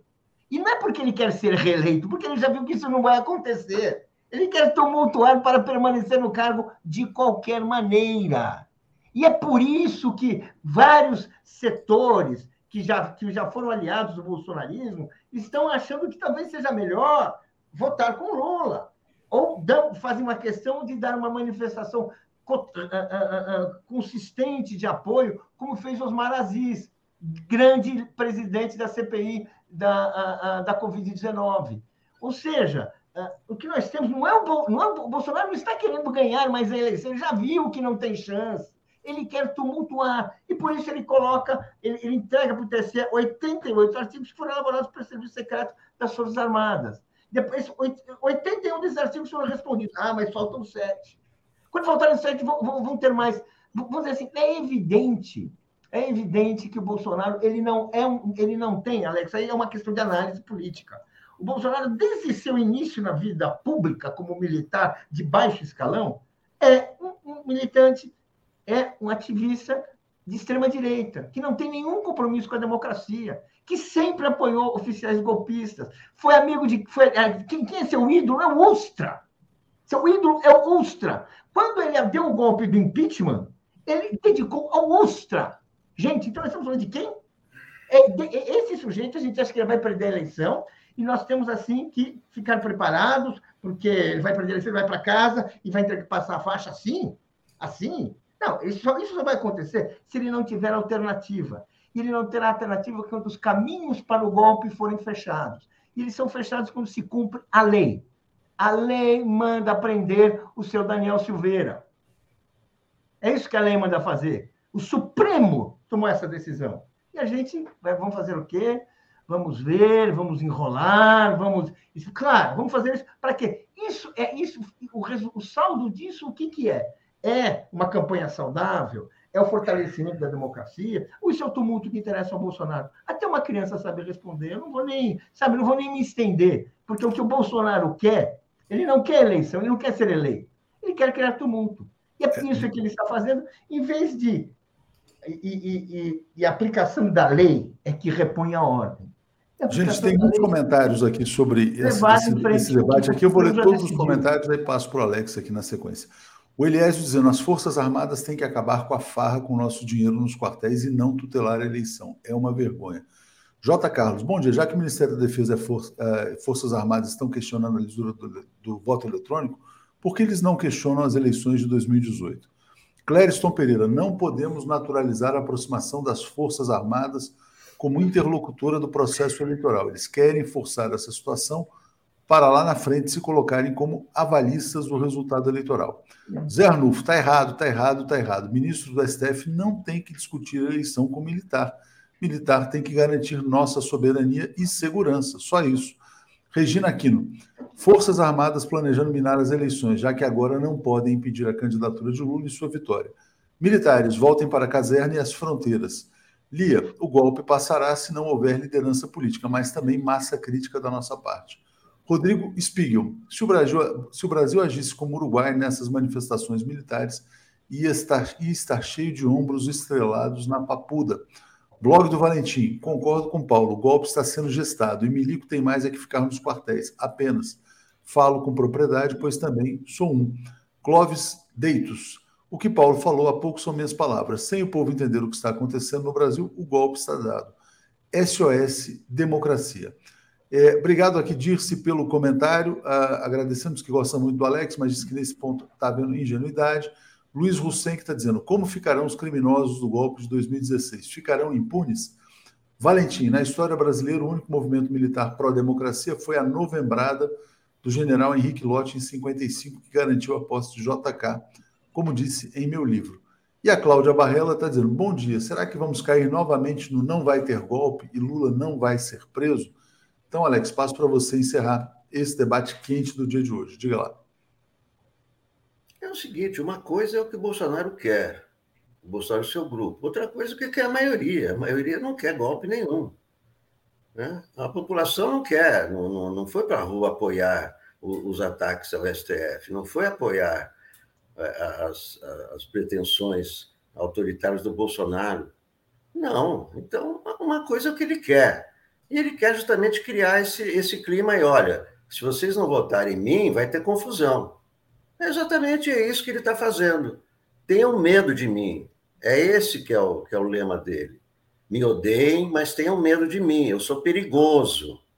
Cuidado. Então, os indecisos, ah, é melhor votar nesse cara para ter tranquilidade. É, é, é, isso, que, é isso que ele está passando. É essa, esse que é o, é, é, o, é, o, é, o é, é, essa, essa é a campanha dele, é a campanha do medo. Né? É a campanha do medo. Olha, tenho medo de mim. Né? Mas. É, é, ele fala assim: eu sou um terrorista, né? se vocês não votarem em mim, eu explodo a bomba, é mais ou menos isso. Ele sequestra contra, quando a imprensa é contra, quando a maioria da população é contra, não tem como, como dar golpe de Estado. Então. Vamos lá, vamos seguir. Obrigado ao Paulo, obrigado ao Alex, seguindo aqui com a Daphne. Valeu. Obrigado, gente. Debate quente aqui, Daphne, hoje. É. Afinal, vai ter golpe ou não vai ter golpe, né? É, vamos escutar o, o, Edu, né, que vem aí com uma tese que ele já defende desde o ano passado, eu acho, né? É, ele, ele vai não, falar. Ele, ele, fez certamente o primeiro a falar que todo, não só a Globo, mas vamos dizer assim, o grande capital, os grandes interesses no Brasil vão ter que apoiar o ex-presidente Lula para salvar o que resta da democracia. Bom dia ao Eduardo Guimarães, tudo bem, Edu? Bom dia, minhas amigas, meus amigos. Eu estou aí me divertindo com o debate do, dos dois aí, então, do Paulo e do, e do Alex, né? Porque... Você vai ser o voto de Minerva aqui, do vai ter golpe ou não vai ter golpe? Então, hoje o Brasil está dividido entre quem acha que não vai ter golpe e quem acha que vai ter golpe. Uh, eu fico com o Paulo Moreira Leite eh, e com a grande imprensa internacional e com nove entre dez cientistas políticos hoje. Todo mundo acha, uh, com, boa, com boas razões, que o Bolsonaro não vai aceitar de maneira nenhuma o resultado da eleição se ele não for o ganhador. E isso eu acho um pouco perigoso, é, só começando por aí, justamente como o Paulo falou, é, a gente esperar acontecer para depois correr atrás. Quem vive aqui no Brasil é, sabe é, que é, esse país tem uma tradição golpista, não é? A grande maioria dos presidentes da República no Brasil não terminaram o mandato, a gente sabe disso. E o, o Bolsonaro, vejam bem, ele não tem opção. Ele não tem opção porque a grande maioria dos especialistas acham que ele, fora do poder, ele não fica seis meses fora da cadeia. Exato. É, os processos vão se acelerar e, na verdade, os militares estão emitindo sinais muito uh, preocupantes. Né? A nota do ministro da Defesa ontem, após o encontro com o, o Fux, não é? foi algo completamente fora de propósito, ah, porque após o encontro com o Fux, ele cita permanente prontidão para cumprir a Constituição. Que diabo é isso? Que diabo é isso, Léo? Alguém perguntou qual é o assunto. O assunto não era esse. Não é? Qual é as Forças Armadas? O papel da, das Forças Armadas é o quê? É se envolver em processo eleitoral? Onde é que diz isso na Constituição? É, é auditar urna eletrônica? Todo esse movimento dos militares, ele tem um caráter de intimidação e de preparação para um golpe. É, a questão o bem, que... é o seguinte: o Bolsonaro vai terminar a eleição, vai dizer: eu não aceito o resultado dessa eleição, foi fraudado, os comunistas, blá blá blá, e, os, e daqui eu não saio, não saio do Planalto. Os militares põem o tanque na frente do palácio, está dado o golpe. Mas, mas você falou mais cedo, Edu, que isso aí poderia ser uma maneira de se cacifar para ter um acordão e o Bolsonaro não ser preso, quer dizer, fazer uma, uma transição lenta e gradual, né? Tipo, ele sai, não é preso. Eu acho que preso. talvez no limite, porque já que a gente está nesse assunto, a gente poderia talvez é, entrar entrar no, nesse assunto do, das matérias que eu te enviei. Edu, deixa eu só, deixa eu só atualizar os, os, comentários, porque tem muitos aqui, esse tema do golpe está quente, e eu queria aproveitar que a gente está com mais de 10 mil pessoas ao vivo aqui. Evidentemente, quase todo mundo que nos assiste também é inscrito no canal do Blog da Cidadania, mas não custa insistir, então o Edu é um grande parceiro nosso, quem puder também apoie o Eduardo Guimarães. É, Edu, olha só, eu vou ler os comentários, vou passar para a Daphne conduzir aqui então com você essa segunda parte do Bom Dia, né? É, Ali Oliveira está dizendo: errar é normal, mas com tantos sinais sugerindo consequências tão graves, não podemos facilitar. O Orioval está dizendo que o Paulo está muito pessimista. Reinaldo Lopes: não existe espaço vago de poder. Se as Forças Armadas chegaram onde chegaram, é porque nunca houve um enfrentamento à altura que as colocassem de volta ao lugar de onde nunca deveriam ter saído. João Carlos da Silva: Rede Globo é a grande agência de lofera a serviço do Império promove os colonizadores aliados à oligarquia reacionária. Então, qualquer ação da Globo visa o interesse de manter-nos colonizados. Rosângela queria ter a confiança do Paulo. Mark está dizendo: as forças armadas são necessariamente hierárquicas, hierárquicas, como a burocracia pública. A hierarquia é antípoda da democracia, por isso devem ser controladas pelo povo permanentemente e não ao contrário. Calil Santos, não gosto da forma como vocês interrompem o Alex abruptamente. Não vejo isso acontecer com os demais. Mais respeito e empatia. Peço desculpas se pareceu isso, Calil, mas a gente sempre está aqui administrando o tempo também para a gente abraçar todos os convidados, né? Marcelo Quintão, os mineiros podem se sentir uso, ofendidos com o uso dessa palavra. Aí acho que era um comentário relativo ao Pacheco lá atrás. E esse comentário aqui do Paulo Tinker também é muito uh, pertinente, dizendo que o STF hoje é refém do bandido que eles mesmos ajudaram a colocar no, no poder, né? Sempre lembrando, houve um golpe institucional no Brasil, com o Supremo, com tudo, que teve como finalidade mudar a política de preços da Petrobras. E essa política mudada, até já falei sobre isso, né? Hoje a gente tem o um presidente da Petrobras dizendo: ah, o problema é de comunicação, o povo deve entender que tudo aumenta de preço. Petrobras vai lucrar 77 bilhões no trimestre. O Supremo colaborou com esse golpe e hoje é refém de um terrorista, né? Edu, vou, vou, deixar você, a Daphne vai conduzir aqui a entrevista, agradeço muito pela participação. Bom dia claro. a você, bom dia, Daphne. Obrigado, gente. Prazer em revê-lo, hein, Léo? Vamos nos ver mais. Valeu. Vamos, vamos sim. Legal. Deixa eu só terminar aqui, porque chegaram mais, mais comentários. A Jussieu de hum. Lucena, não haverá golpe, é tudo blefe. Eles não têm condições de pagar o preço de um golpe. E tem também a mensagem do Salmi Lula Sobrinho. Será muito perigoso o STF não derrubar a graça ao Silveira. No próximo, ele vai decretar o fim das eleições, alegando falta de transparência. Então, falando aí dessa, desse cabo de guerra né, do STF e do Bolsonaro. Então, é, Edu, você estava começando a falar justamente sobre sinais que você tem visto na mídia é, conservadora, digamos assim, né? Você me mandou algumas matérias justamente é, para falar sobre essa questão, né, de como é que, é, digamos assim, qual seria a realidade, né, se, se, se é, as pessoas vão apoiar ou não esse golpe do Bolsonaro e o que está sendo costurado por trás. Olha, uh, Daphne, primeiro eu queria me dirigir à audiência do 247, cumprimentando a todos. mas dizer o seguinte: é muito preocupante, porque isso eu vejo no meu canal, é, que é a sociedade, os setores progressistas da sociedade estão divididos entre os que acham que vai ter golpe e os que acham que não vai ter golpe.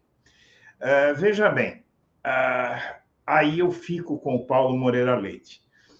Uh, porque o, o que, que acontece? Se não tiver golpe, beleza, pecamos por excesso, por zelo. Se tiver golpe e nós não tivermos uh, nos preparado de alguma forma, aí vai ser pior. Vejam, o TSE uh, mandou emissários uh, pelo mundo inteiro, União Europeia, Estados Unidos, para buscar observadores internacionais. Isso não foi o Paulo Moreira Leite, não foi o Eduardo Guimarães, não foi o Leonardo Atush, foi o TSE. A imprensa internacional, eu fiz uma live outro dia, mostrando que a esmagadora maioria da imprensa internacional não tem dúvida de que o Bolsonaro vai tentar um golpe ao fim do processo eleitoral. Ele não vai aceitar o resultado da eleição. Ele já deixou claro, ele já disse, inclusive, incontáveis vezes, eu fiz uma live outro dia com, com, com esse teor. O, o Bolsonaro ele já disse o outro dia que ele não aceita perder do Lula se não tiver o comprovante, o voto impresso. Ele já falou isso, não é que ele vai fazer ou que estamos uh, supondo que ele vai fazer, ele já disse que vai fazer. Entende?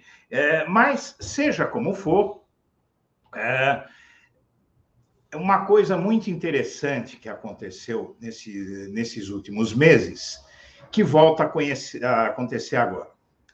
Muito bem, em setembro de 2021, é, logo após aquele ato do 7 de setembro, em que o Bolsonaro ele uh, fez todas aquelas ameaças de golpe ao STF, etc., etc., uh, no, cerca de duas semanas depois, veio ao Brasil. Eu, eu, não sei se você pode colocar aí na tela, o Daphne. É, o, o, eu te mandei alguns links. Uhum, da você tem o da Folha, por exemplo, você poderia abrir. Não é, não é do, aquele do que tem a foto da, da Vitória Não, Lula? o da Folha. O da Folha. Da Folha, peraí. Então, deixa eu abrir aqui. Deixa eu só achar aqui, mas vai falando que eu vou. É, tá, tá no teu perfil do WhatsApp. Uhum. Olha, é, então a questão é a seguinte. Em 23 de setembro, a Folha de São Paulo publica a seguinte matéria: Militares juram defender a Constituição, não um líder, diz o chefe do Comando Sul dos Estados Unidos. Tá Craig Fowler afirma não ter vindo ao Brasil para tratar de temas políticos, mas destaca comportamento das Forças Armadas em seu país. Em sua última visita ao Brasil, à frente do Comando do Sul dos Estados Unidos, o almirante Craig Fowler, vale dizer que ele esteve aqui logo depois do ato de 7 de setembro, quando Bolsonaro fez todas aquelas ameaças, apesar de as nossas forças armadas e das polícias não terem atendido ao chamamento dele, o Bolsonaro fez um discurso golpista.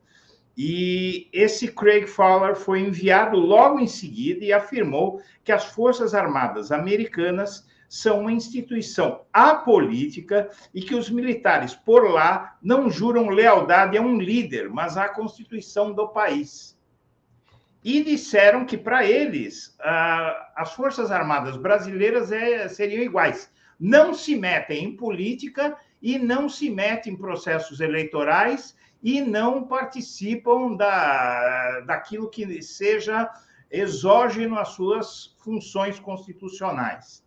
Um recado absolutamente claro, depois daquilo, Bolsonaro baixou a crista. Muito bem. Agora, na semana passada, uh, foi desvendado um mistério que provocou muita teoria conspiratória.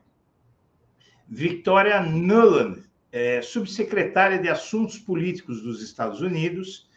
É, ela deu algumas declarações. Ela se encontrou com o ministro, com o chanceler Carlos França e disse a ele algumas coisas que eu vou ler aqui. Isso aconteceu a semana, a semana passada, né? A matéria está é, na tela aqui. É, eu não sei se você consegue colocar na tela. É isso aí. Muito bem. Diz ela: vocês têm um histórico muito bom de eleições justas e transparentes. Então eu vou ler a fala dela, que é muito curtinha. Vitória Nuland, subsecretária de Assuntos Políticos dos Estados Unidos, ela deu essas declarações a Matias Brotero, da CNN Brasil. Abre aspas. Todos os brasileiros devem confiar nos sistemas e participar. Isso é o mais importante. Sistemas eleitorais, obviamente. Isso é o mais importante. E os líderes brasileiros precisam expressar essa mesma confiança nos sistemas eleitorais. Vocês têm um histórico muito bom de eleições justas e transparentes. Temos confiança nas instituições brasileiras. Esperamos que os brasileiros também tenham confiança nas instituições e que o voto seja livre, justo e com ampla participação popular. O que lhe parece isso, Daphne?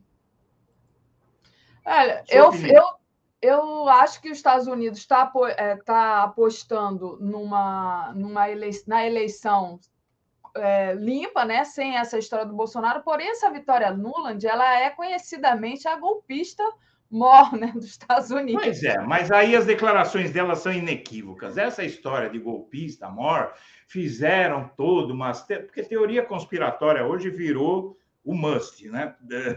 O pessoal faz de dia, de tarde, de noite, todo mundo faz. O fato é que as palavras falam por si mesmas. Não sei o histórico da Vitória, não sei quantos golpes ela deu na carreira dela. Duvido que muitos que falaram isso tenham um histórico, esse histórico golpista, porque as versões eclodem e depois ficam circulando, mas aí você vai perguntar os detalhes, porque eu já fiz essa pergunta. Ninguém sabe falar nada, entendeu? Só sabem falar que existe isso. Uh, então, você veja, uh, as declarações dela são o que importa. Ela está dizendo que a gente deveria confiar no sistema eleitoral. Ela está dizendo para o chanceler exatamente o contrário daquilo que o governo, os militares, todos eles falam, Daphne. Daí eu posso ler de novo. Não, acho que não precisa ler de novo. Mas não, é... Não, é, não fica por aí. Não fica por aí. Tem mais. A, a, tem só... mais a questão Oi. da Vitória Nuland, a gente tem até uma, um programa dedicado a ela, que foi feito pela Natália, que é nossa comentarista internacional. Se não me uhum. engano, foi na sexta-feira ou foi na segunda-feira, agora não me lembro direito, acho que foi na, na segunda-feira, de globalistas, falando sobre a Vitória Nuland. E quando a Natália falou da Vitória Nuland aqui, era justamente em questão de aparentemente estar apoiando a democracia mas já a, a, questão que se levantou aqui no chat, não foi nem a Natália que levantou isso, é, era, ah, tudo bem, vai apoiar a democracia, mas depois vai financiar um movimento... Mas então, qual é a lógica dela dar essa declaração? Eu é. não entendo, porque tem que ter uma lógica, o, o Daphne. Ah, não adianta a gente falar, olha, aquela parede é branca, mas eu acho que ela é verde. Ela é branca, mas na verdade ela é verde. Você entendeu? Eh, nós temos que. Qual é a lógica dela vir é, dar uma declaração dessa que o sistema eleitoral brasileiro é, é seguro e que os brasileiros. Porque, olha, seja lá qual for o passado dela, ela é uma funcionária e ela cumpre funções. Ela vem aqui fazer o que mandaram ela fazer. E o que ela disse deixa claro que mandaram ela vir, de, vir defender o sistema eleitoral brasileiro e passar um recado. Mas tem mais uma coisa. Uh, tem uma outra matéria. Estados Unidos deveriam deixar claro a Bolsonaro. Você está com ela aí? Não sei se você pode pôr. Se quiser colocar, seria Vamos interessante. Lá, vou colocar. Vamos lá. Essa pode eu acho que é um pouco mais direta e vai eliminar as dúvidas. Aqui, aqui tem tanta coisa aberta comigo aqui que eu não Quiser, tô, eu, eu, eu demoro um é? pouquinho. Não, é, Estados Unidos é uma matéria da Veja, né? Isso. É, não, essa aqui eu já coloquei. Peraí, deixa eu, deixa eu. Manda de novo então para mim, Edu. Vou mandar agora, peraí. Ah, já achei, já achei. Não é. precisa não. Precisa não, já achei aqui. Demora um pouquinho. Porque, na verdade, é, não, não é questão que é veja. Olha, um ah, um camelo mordeu um homem. É, não importa se é Veja, se é Globo, se é 247, se é blog da cidadania. O que importa é que o camelo mordeu o homem. Então vamos lá. É, Estados Unidos deveriam deixar claro a Bolsonaro o repúdio e as sanções punitivas. A que? Vamos lá, vamos ver a que.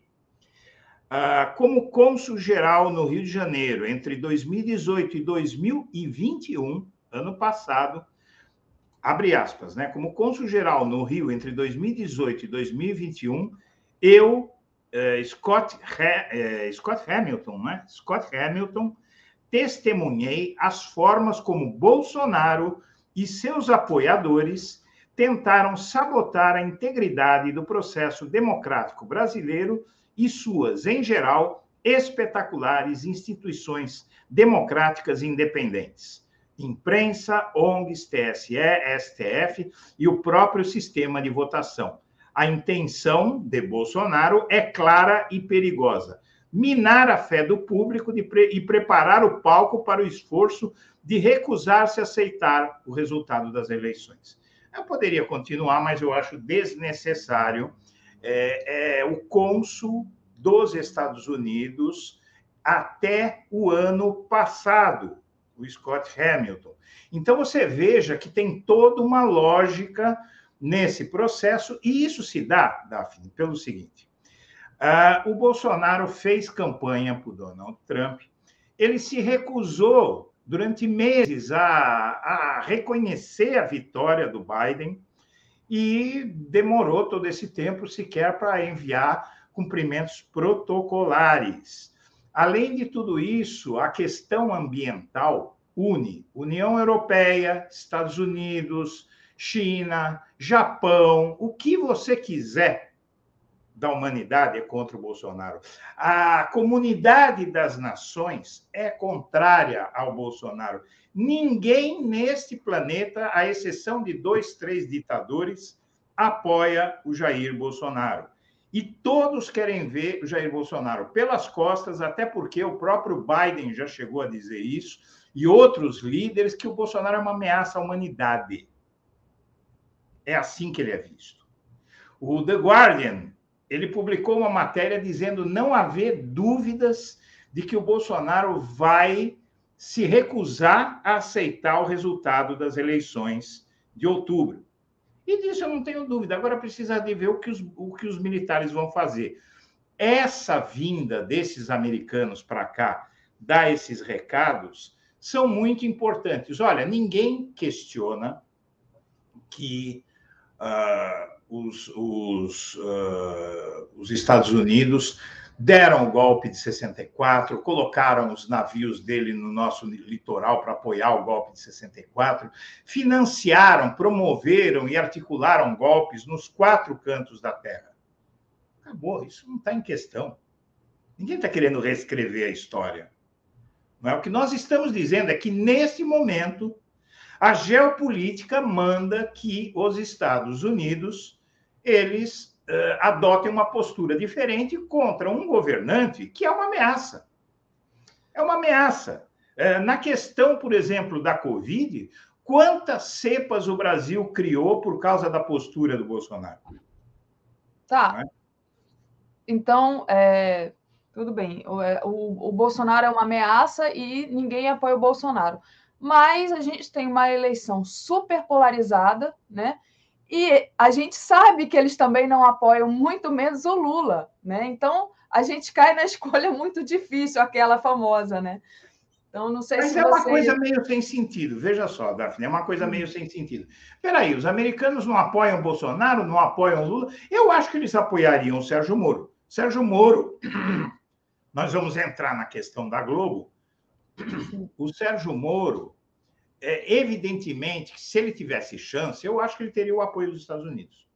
Tranquilamente. O Dória ah, também. o Dória também. Tá? Eles não têm chance. Eu venho falando há dois anos o seguinte. Primeiro, há dois anos que eu venho falando, o ano passado eu intensifiquei isso, dizendo o seguinte: é certeza que o Moro vai desistir. Ele está, uh, ele encolheu. O Moro chegou a ter 33% das intenções de voto. Hoje ele tinha 6%. Né? Verdade. Ele encolheu. Então, eu disse o seguinte, várias vezes. Inclusive, eu tenho um vídeo, é, uma live de fevereiro do ano passado, uma live com mais de 300 mil visualizações, em que eu dizia o seguinte: olha, o, o Sérgio Moro ele vai desistir porque ele não vai deslanchar. Não tem como ele deslanchar. Não é? Ele se queimou com a Vaza Jato, é, então ele vai desistir e quando, a, quando cair a ficha da mídia de que o Moro não vai para lugar nenhum, de que o Dória não vai para lugar nenhum e que a escolha vai ser entre Lula e Bolsonaro, vai ter que ser feita uma escolha. Porque esses, essas conversas são conversas aleatórias. Ah, não, mas não apoia nem o Lula, nem o Bolsonaro, mas apoia quem, então? O que é que vai acontecer, afinal? Aqui, a Globo, por exemplo, eu, eu contei.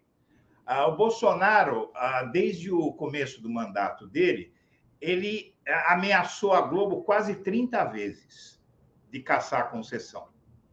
A última, no Jornal Nacional, numa entrevista do Jornal Nacional em 2018, o Bolsonaro, o William Bonner e a Renata Vasconcelos quase se atracaram na porrada. Né? Inclusive, a última edição do Jornal Nacional, eu tenho o link para quem quiser é, assistir, ou, ou, basta procurar, foi no sábado anterior ao, ao, ao domingo de segundo turno. A edição do Jornal Nacional foi até constrangedora de tanto que apoiou o Haddad contra o Bolsonaro, porque eles sabiam que era o Bolsonaro, todo mundo sabia. Claro que se fosse o Alckmin, a Globo queria o Alckmin, não é? O capital queria o Alckmin. Sem Alckmin, a escolha era Haddad ou Bolsonaro, agora a escolha vai ser Lula ou Bolsonaro. O, que, o, o Lula, todo mundo sabe que é um conciliador, é, todo mundo sabe que o Lula não vai buscar vingança, todo mundo sabe é, que o Lula, apesar de ele ter é, visões macroeconômicas que não combinam com a visão da mídia conservadora, ainda assim garanto para você que eles estão todos com muita saudade do Lula. Tá? É, então, eis porque a Globo, inclusive o Renato Rovai da Fórum, anteontem, ele, ele fez um, ele escreveu um artigo, é, inclusive que vai na, na direção dessa tese. Eu falo do Renato porque o Renato ele não acreditava nisso e, e agora ele escreveu anteontem um artigo reconhecendo que a Globo, por tudo que dá para ver, está realmente querendo apoiar o Lula. Ela fez uma edição da decisão da apoiar não, não é, não é questão de apoiar, é questão que não tem escolha. Entre Lula e Bolsonaro não tem escolha.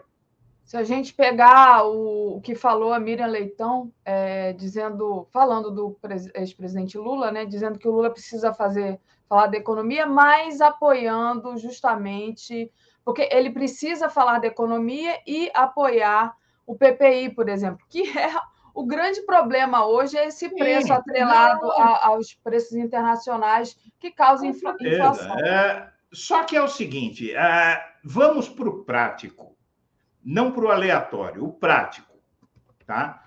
que, que vai acontecer? Por causa do PPI, a Globo vai apoiar o Bolsonaro, que já garantiu que vai caçar a concessão da Globo. Aí vão dizer, ah, mas para caçar a concessão da Globo precisa do Congresso. E daí ele compra o Congresso. Ou é novidade o Bolsonaro comprar o Congresso? Haja orçamento secreto, né?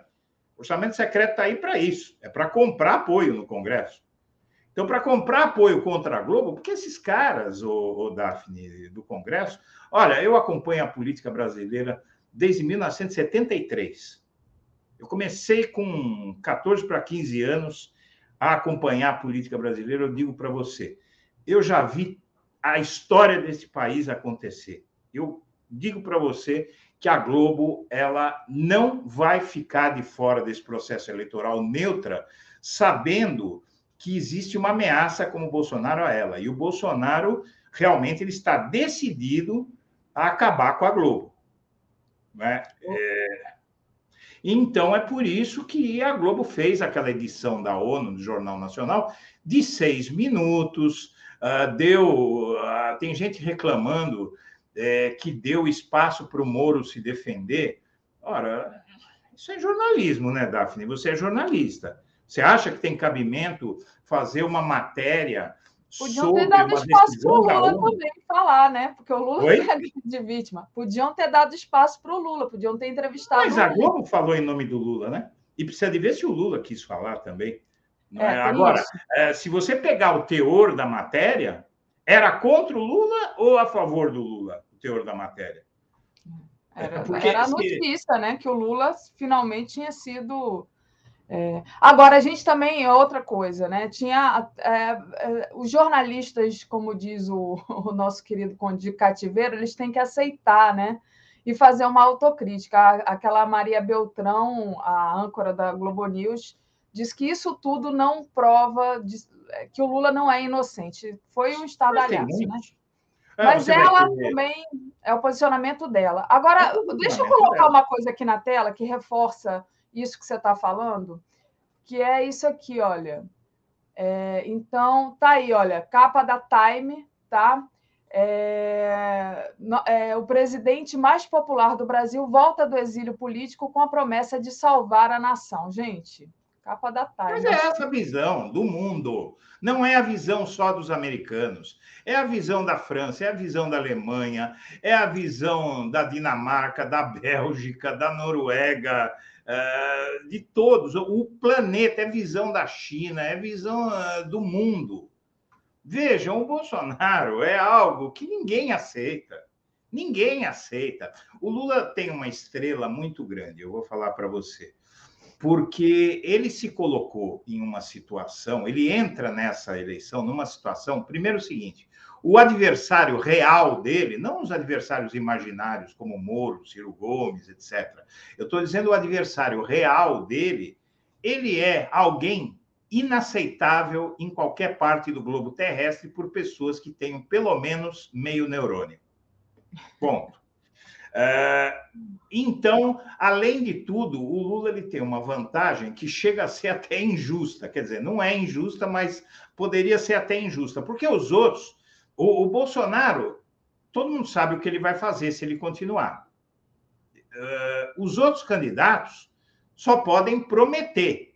Agora, o Lula só tem que dizer para o povo o seguinte: olha, olhem para o que eu fiz e vejam o que vocês acham, se vocês querem de novo ou não. Acabou. Edu, então aí, cada um faça a sua escolha, né? Tem um comentário aqui da Fátima França dizendo que o pai tá on nessa capa. O Lula tá bonitão realmente nessa capa. Tá bonitão. Ele remoçou, né? Deve estar tá fazendo harmonização. Vai casar, né? Vai casar. Vai casar. Uh, o Lula tá ótimo. Uh, a jovialidade dele é muito grande e, uh, na verdade, o, o melhor do Lula é a estrela dele, né? O Cabra tem uma estrela que eu vou te contar. Porque essa, essa eleição está feita para ele ganhar. Uh, há pouco tempo começaram com aquela história que o Bolsonaro estava subindo, porque aquilo ali foi uma tática da mídia. Da mídia toda, Globo, todos. Eles começaram a dizer que o Bolsonaro estava reagindo, tal, porque a, a ideia era a seguinte: é mostrar que havia um risco de o Bolsonaro uh, vencer o Lula. Eu sempre disse o seguinte: olha, isso é conversa fiada. O Bolsonaro ele só herdou os votos do Moro porque é, são os mesmos eleitores. O Moro é, é fascista, o Moro é de extrema direita. Então, evidentemente que o único ah, que eles poderiam apoiar, na ausência do Moro, é o Bolsonaro. O Moro é um Bolsonaro de banho tomado. Apenas isso. Né? Então é a mesma coisa. Agora, é, eu, eu digo para você que a Globo e todos esses partidos, espera mais dois meses, Daphne. Espera mais dois meses. todos os partidos que estão vendo o que é que está acontecendo, para onde esse país está indo, porque o país não aguenta mais o Bolsonaro. A economia não aguenta mais o Bolsonaro. O Brasil está isolado. Ninguém vai colocar um centavo furado no nosso país com um governante como o Bolsonaro. Grande parte dos empresários já entenderam que o Brasil, a economia brasileira, não vai aguentar o Bolsonaro. E, você entende? Então, é, eu, eu penso, o, o, o Daphne, que a gente está num momento uh, difícil da nossa história. Eu uh, assino embaixo o que disse o Paulo Moreira Leite. Eu acho que a gente precisa se preocupar é agora. Claro que essas posições, essa posição dos americanos é e dos, dos europeus também, da União Europeia em peso, né? A gente viu o prestígio do Lula na, na Europa, e, e essa adesão dos Estados Unidos ao lado certo da história, não por bondade, mas pelos próprios interesses. Né? Você vê que hoje o Brasil e os Estados Unidos estão completamente afastados. Como nunca estiveram. Eu acho que nem no tempo do Lula estiveram tão afastados. Não é? é então, é, na verdade, o mundo quer se livrar do Bolsonaro, porque o Bolsonaro, mesmo o, Brasil sendo um país com forças armadas uh, que o noticiário sobre Viagra, picanha, camarão e prótese peniana, ele fala muito das nossas Forças Armadas. Né? Uh, o Brasil, com as Forças Armadas dessa, não seria ameaça? Sim, mas um louco à frente de um país desse aqui é algo que preocupa a humanidade. Né? Então, uh, realmente, aqui o que a gente tem que tentar apostar, porque também não tem muito que a gente possa fazer. Não é? é lógico que eu, eu fico nervoso quando eu vejo ah, eu, eu sempre digo o seguinte: quem tem idade para ter visto a ditadura militar, como eu e alguns outros aí, não tem dúvida do risco do golpe. Só os mais jovens que realmente não conseguem conceber, porque parece que é uma coisa do outro mundo. Eu tinha sete anos de idade, eu me lembro do golpe de 1964, eu me lembro dos tiros na rua, minha mãe, minha avó acendendo vela, é, todo mundo morrendo de medo, os tanques na rua, é, entende? Os choques, os tiroteios, eu lembro de tudo. E a gente sabe como eles são, a gente sabe o que é este país. Então, uh, subscreva as palavras do Paulo Moreira Leite, a gente não pode esperar que ocorra para depois correr atrás. É, claro, não tem muito que a gente possa fazer, sabe, Daphne? Não tem muito que a gente pode fazer. O que, que a gente pode fazer aqui é denunciar e é, fazer manifestação. Não vai ter golpe. Outro dia o Gregório do, do Vivier disse. É, é, falaram que não vai ter golpe, teve golpe. Falaram ele não, foi ele sim. Então a gente nem quer falar dessas coisas. A gente sabe também que houve um problema está é, tá havendo um problema que eu, eu tenho muito medo desse, por exemplo, no, no domingo, a manifestação da direita foi maior que a da esquerda. Isso não faz muito sentido, mas o que é que acontece? O bolsonarismo ele está intimidando o, o, a esquerda. Então, tem muita gente que tem medo de ir para essas manifestações e ser vítima de violência.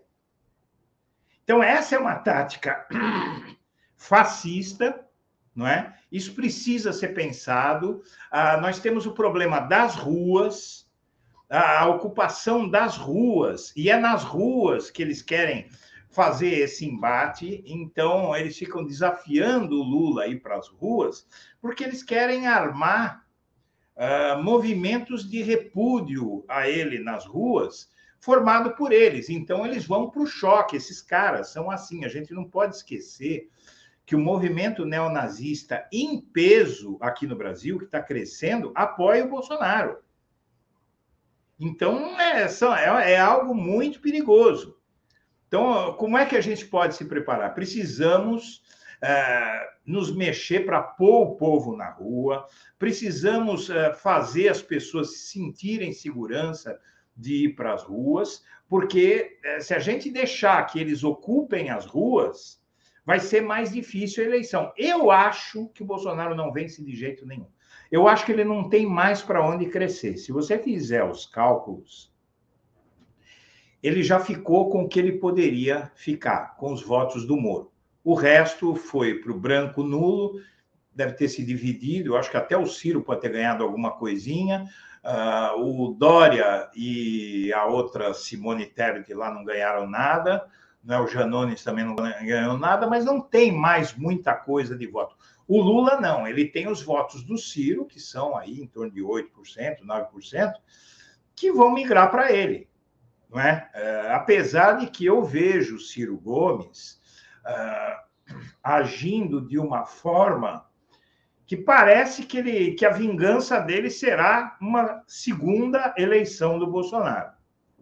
Uh, a, a postura dele, porque, veja, não existe hipótese de o Ciro Gomes uh, tirar o Bolsonaro do segundo turno, nem o Lula do segundo turno. O que é que ele está fazendo nessa eleição? Por que é que ele vai empurrar essa eleição para o segundo turno se é que ele vai conseguir, né? Porque eu acho que o voto útil vai entrar em campo. Entende? Mas por que é que ele, que ele está teimando nessa eleição? É só ego ou é.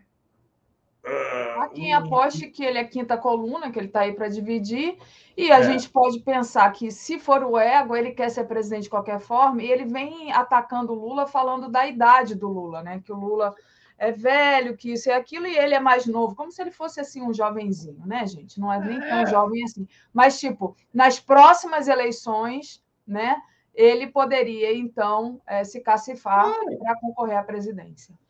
Veja, se ele tivesse se composto com o Lula em 2018, hoje talvez ele fosse o presidente da República. Porque ao tirarem o Lula, ele, como candidato a vice, ele subiria no lugar do Haddad.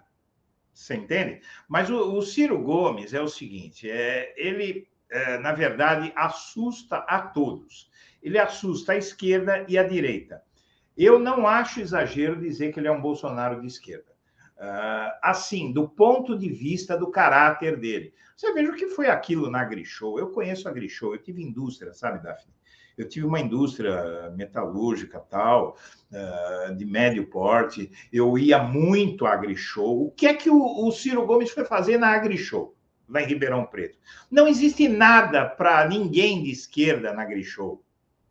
Não existe nem condição de diálogo. Você pode uh, dialogar com a cúpula dos, dos ruralistas, mas com o ruralista do varejo, você não tem o que fazer. Ele, e aí depois ele pega e soca o bolsonarista. É essa atitude que a gente espera de, de um chefe de Estado brasileiro? É, ele está naquela vibe do Bolsonaro, né? naquela naquela tática estratégica do, do Bolsonaro de mostrar que é machão. mas falem de mim, ele quer estar tá na mídia, né? Ele quer criar um é, ele quer mostrar pra... que é machão, tal, quer é, seduzir. Ele não vai seduzir o público do Bolsonaro. Ele não vai seduzir um público que, que, que apoia a ditadura militar, que apoia a tortura, uh, não é? Que acha que mulher não tem que ter direito, que é racista, que é homofóbico ao impensável. Então não adianta, ele, ele não tem, ele tenta ir atrás de voto da direita e da centro-direita, eles preferem muito mais o Lula, que é testado, eh, não é? Então o Ciro não tem para onde ir. Então o que é que ele está fazendo? Aí, para mim, ele vai se vingar, porque a raiva dele transpira, ele transpira a raiva por não ter sido escolhido mais uma vez como candidato da esquerda, não se sabe por quê. Mas não se sabe por quê. Então, ah, na verdade, mas eu acho que quando você tiver, se houver segundo turno, se houver, tá? Porque por enquanto a gente tem que entender o seguinte: o, o Bolsonaro ele está falando sozinho.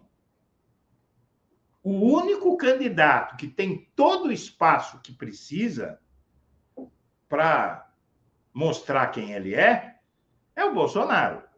Não é? Então, ele tem o palanque natural da presidência da República. Quando entrar em campo, quando todos puderem ir a, a público e falar para a nação, uh, claro que uh, os programas eleitorais não têm mais a mesma força do passado, mas ainda você tem regiões do Brasil onde só as pessoas só vão ter acesso aos candidatos na TV aberta. Né? Então, isso eu acredito que o Lula ainda tem espaço para crescer mais um pouco, e todas as apostas são no voto útil. O sujeito vai falar: escuta, mas eu quero o quê com o Ciro? Ele não deslancha, está aí o Bolsonaro com o risco de se eleger, e a mesma coisa, é? outros candidatos de direita, eles não têm mais o que perder, né? Os outros candidatos de direita já, já não têm nada, então eles não têm o que perder para o Bolsonaro. Então o Lula ainda tem não é, indecisos, que tem ele e o Bolsonaro têm os indecisos, que devem se distribuir de acordo com a posição de ambos na pesquisa. Um pouco mais para o Lula, um pouco menos para o Bolsonaro. Só que o Lula tem os votos do Ciro Gomes, que vão vir para ele ou no primeiro ou no segundo turno. Uma parte vai vir como voto, vai vir como voto útil no primeiro turno. Se houver segundo turno, aí será quase totalidade, porque eu não acredito que alguém seja tão delirante a ponto de se omitir em uma eleição entre qualquer um e o Bolsonaro. É? Se eu pegar uh, essa lata aqui e botar ela como candidata para disputar o segundo turno com o Bolsonaro, essa lata vai vencer a eleição. Nós vamos eleger uma lata para a presidência da República. É, isso eu digo em relação a, ao eleitorado de um político que a gente não pode negar que é de esquerda. O Ciro Gomes tem ideias de esquerda, é, que são empanadas pelo. são obscurecidas é, pelo egocentrismo dele. Né? Na verdade, esses caras dessa tal terceira via eu, eu digo para vocês, o ego dessa gente é, é algo sobrenatural. Né? O ego do João Dória, o ego do Moro, o, o ego dessa Simone o ego, de, o ego do Eduardo Leite, todos eles, eu não sei de onde eles tiram a ideia de que eles têm alguma chance nessa eleição. Né? O, eu acho, assim, eu espero que os eleitores tenham mais é, clareza do que os próprios candidatos. Né? Os eleitores do Ciro Gomes tenham mais clareza, porque na eleição passada já era uma escolha entre Haddad e Bolsonaro e ele preferiu viajar. Dizem que não foi para Paris, né, que foi para Portugal, mas enfim, ele, ele se omitiu. E, por exemplo, é, veículos como veículos é, é conservadores também é, acabaram dando apoio para o Bolsonaro. E aí eu espero que agora essa situação, como você vem demonstrando aqui para a gente, né, Edu, é, tenha se modificado depois desse trauma que foi o governo Bolsonaro, depois dessa, terra, dúvida, dessa política de terra arrasada. Edu, deixa eu só agradecer ao pessoal aqui, é, mandar um recado para o José Gonzaga, que está perguntando sobre a assinatura dele dizendo que já entrou em contato e não conseguiu regularizar, manda um e-mail para mim, tá? Daphne com F mudo, arroba brasil247.com.br, que eu vou encaminhar para a pessoa que cuida das assinaturas aqui da, da, do 247, então vai ficar mais fácil. É Daphne com F mudo, arroba brasil247.com.br, tá, José? É, o, muita gente aqui, é, enfim, é, mandando mensagem para você. Eu vou ler aqui alguns superchats. Agradecer a Tereza Cristina Cavalcante, que mandou aqui um super sticker. A Lia Oliveira, que diz: vantagem de Lula é até covardia, mas cuidado, golpe é golpe. Preparemos-nos seriamente. Ela diz também: olhar positivo dos poderosos, olho vivo, guerra é guerra. O que pode fazer? Esclarecimento, divulgação, grupos de trabalho, liderança política e massa crítica. O Carlos Baldijão mandou aqui um superchat para a gente. A Daphne se referiu à Veja apenas para localizar o link, não estava questionando o conteúdo por ser da Veja. André Lobão, militares têm alinhamento histórico com os Estados Unidos. O Márcio Salgado, a Ku Klux Klan também apoia o Bolsonaro. Adriana Vaz, o problema não é apenas o passado dessa vitória, da vitória Nuland, né? E sim o presente. Será que Eduardo acredita na bondade e boas intenções dos Estados Unidos? É, dizer que as urnas são confiáveis com tanta ênfase já parece que querem fraudá-las. Estados Unidos é imperialista. Levanta aqui a Adriana Vaz essa questão. o perfil Paz Paz. Ciro não tem um comercial na Globo ontem. É, que mais parecia anúncio de falecimento. Que beleza, que continue assim péssimo e não convincente. O povo não é bobo, não. Li Oliveira, cuidemos, táticas de guerra podem se dar pelo avesso, dizer e fazer uma coisa para obter o inverso, falando aí da visita da Vitória Nunes, né? O Cadu Lacerda, será possível um golpe perdurar se não tiver pleno apoio do império das elites financeiras e midiáticas? É viável um regime militar isolado? Ele pergunta. Ricardo Marinho, o que você faz, Eduardo? Está é, tá dizendo que a teoria conspiratória. Então, eu, eu não entendi se ele está te criticando ou está te apoiando, mas, enfim, obrigada aqui ao Ricardo por ter mandado superchat. Márcio Salgado, tanto meio-fio por aí precisando ser pintado e esses milicos teimando e falar de golpe. É, Jussieude diz: entre dizer o que vai fazer algo e fazer de fato há uma distância. A vitória nas urnas vai suplantar qualquer intenção de golpe. Fernando Castro, como se sustentaria um golpe considerando o ambiente geopolítico internacional? Bolsonaro está buscando apoio da Rússia e ainda Moscou junto à Turquia.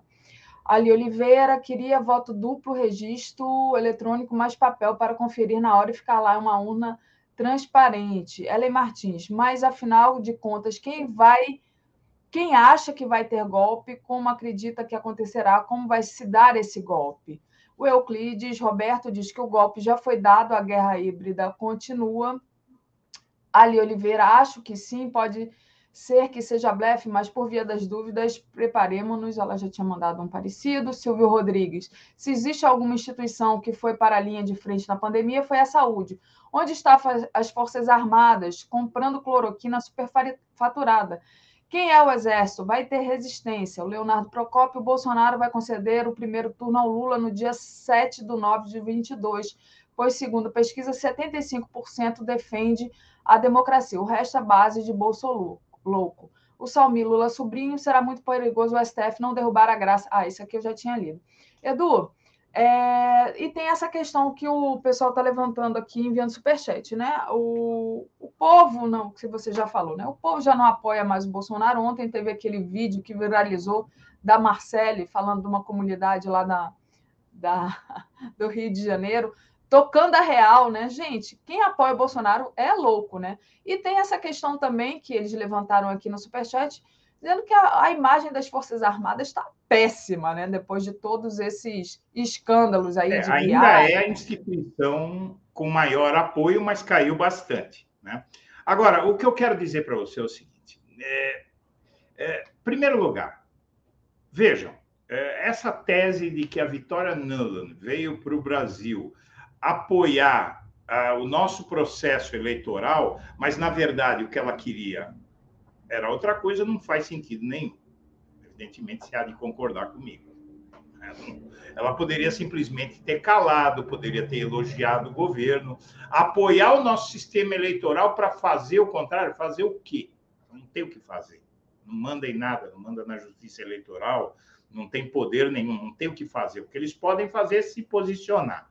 Então, eu não sei, é, assim, é, pode ter o histórico que for, pode ser o que for. O que a gente tem que ver é o que foi dito e não pode só isolar a vitória nula. Uh, em seguida, o, o cônsul dos Estados Unidos no, no, no Rio de Janeiro, é, ele diz claramente: o Bolsonaro está louco se ele acha que ele vai dar um golpe e o Brasil não vai sofrer sanções do mundo inteiro. Se não for suficiente o que disse a Vitória, tem o Scott Hamilton. Né? Então, pronto.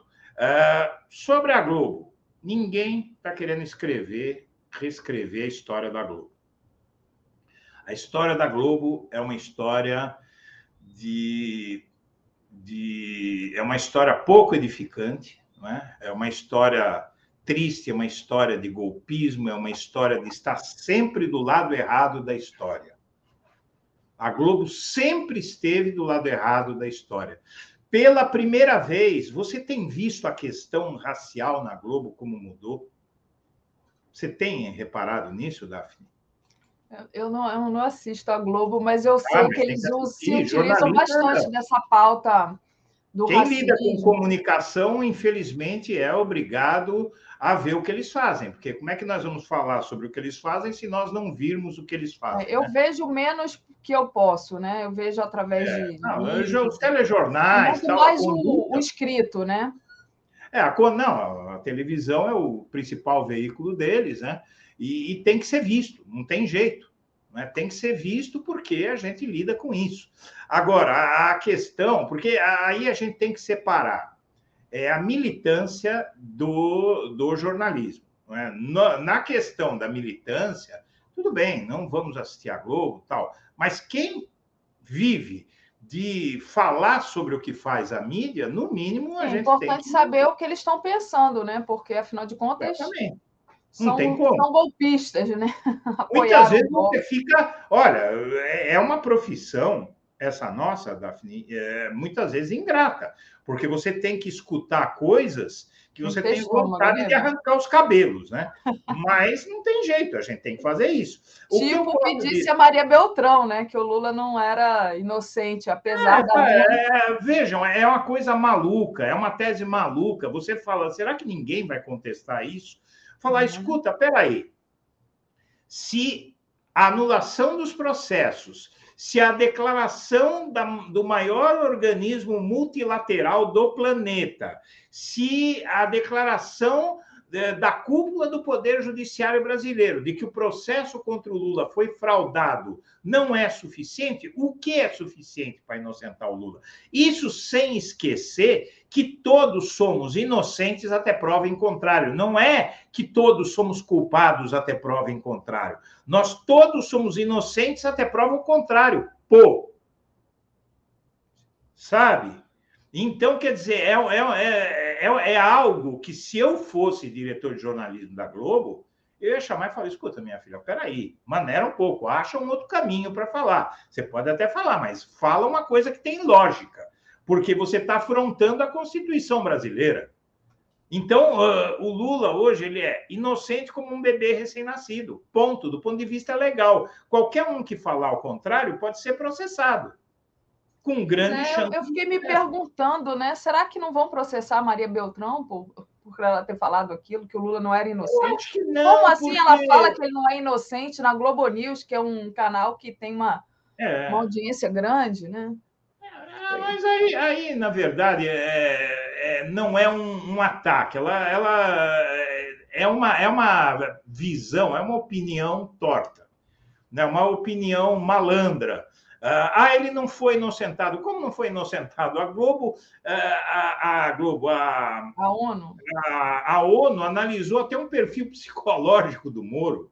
Ah, na decisão desse, disse que o Moro é, ele, ele, ele tem uma ambição desmedida e tudo isso. Meu, é, sinceramente, ele, né, se Jesus Cristo baixar na Terra e disser, olha, o Lula é inocente eles vão falar, mas qual é a, a qualificação de Jesus Cristo para assuntos jurídicos? Deve ser isso, queriam dizer. Não, é? não, não, não tem o que, o que possa fazer quem não quer aceitar a realidade, aceitar a realidade. Não é? Mas aí a má fé, dane-se, porque, na verdade, o que importa é o povo brasileiro e o que importa está aqui, é a memória. Vejam, veja, Daphne, as pessoas viveram esse período da história em que o Lula governou.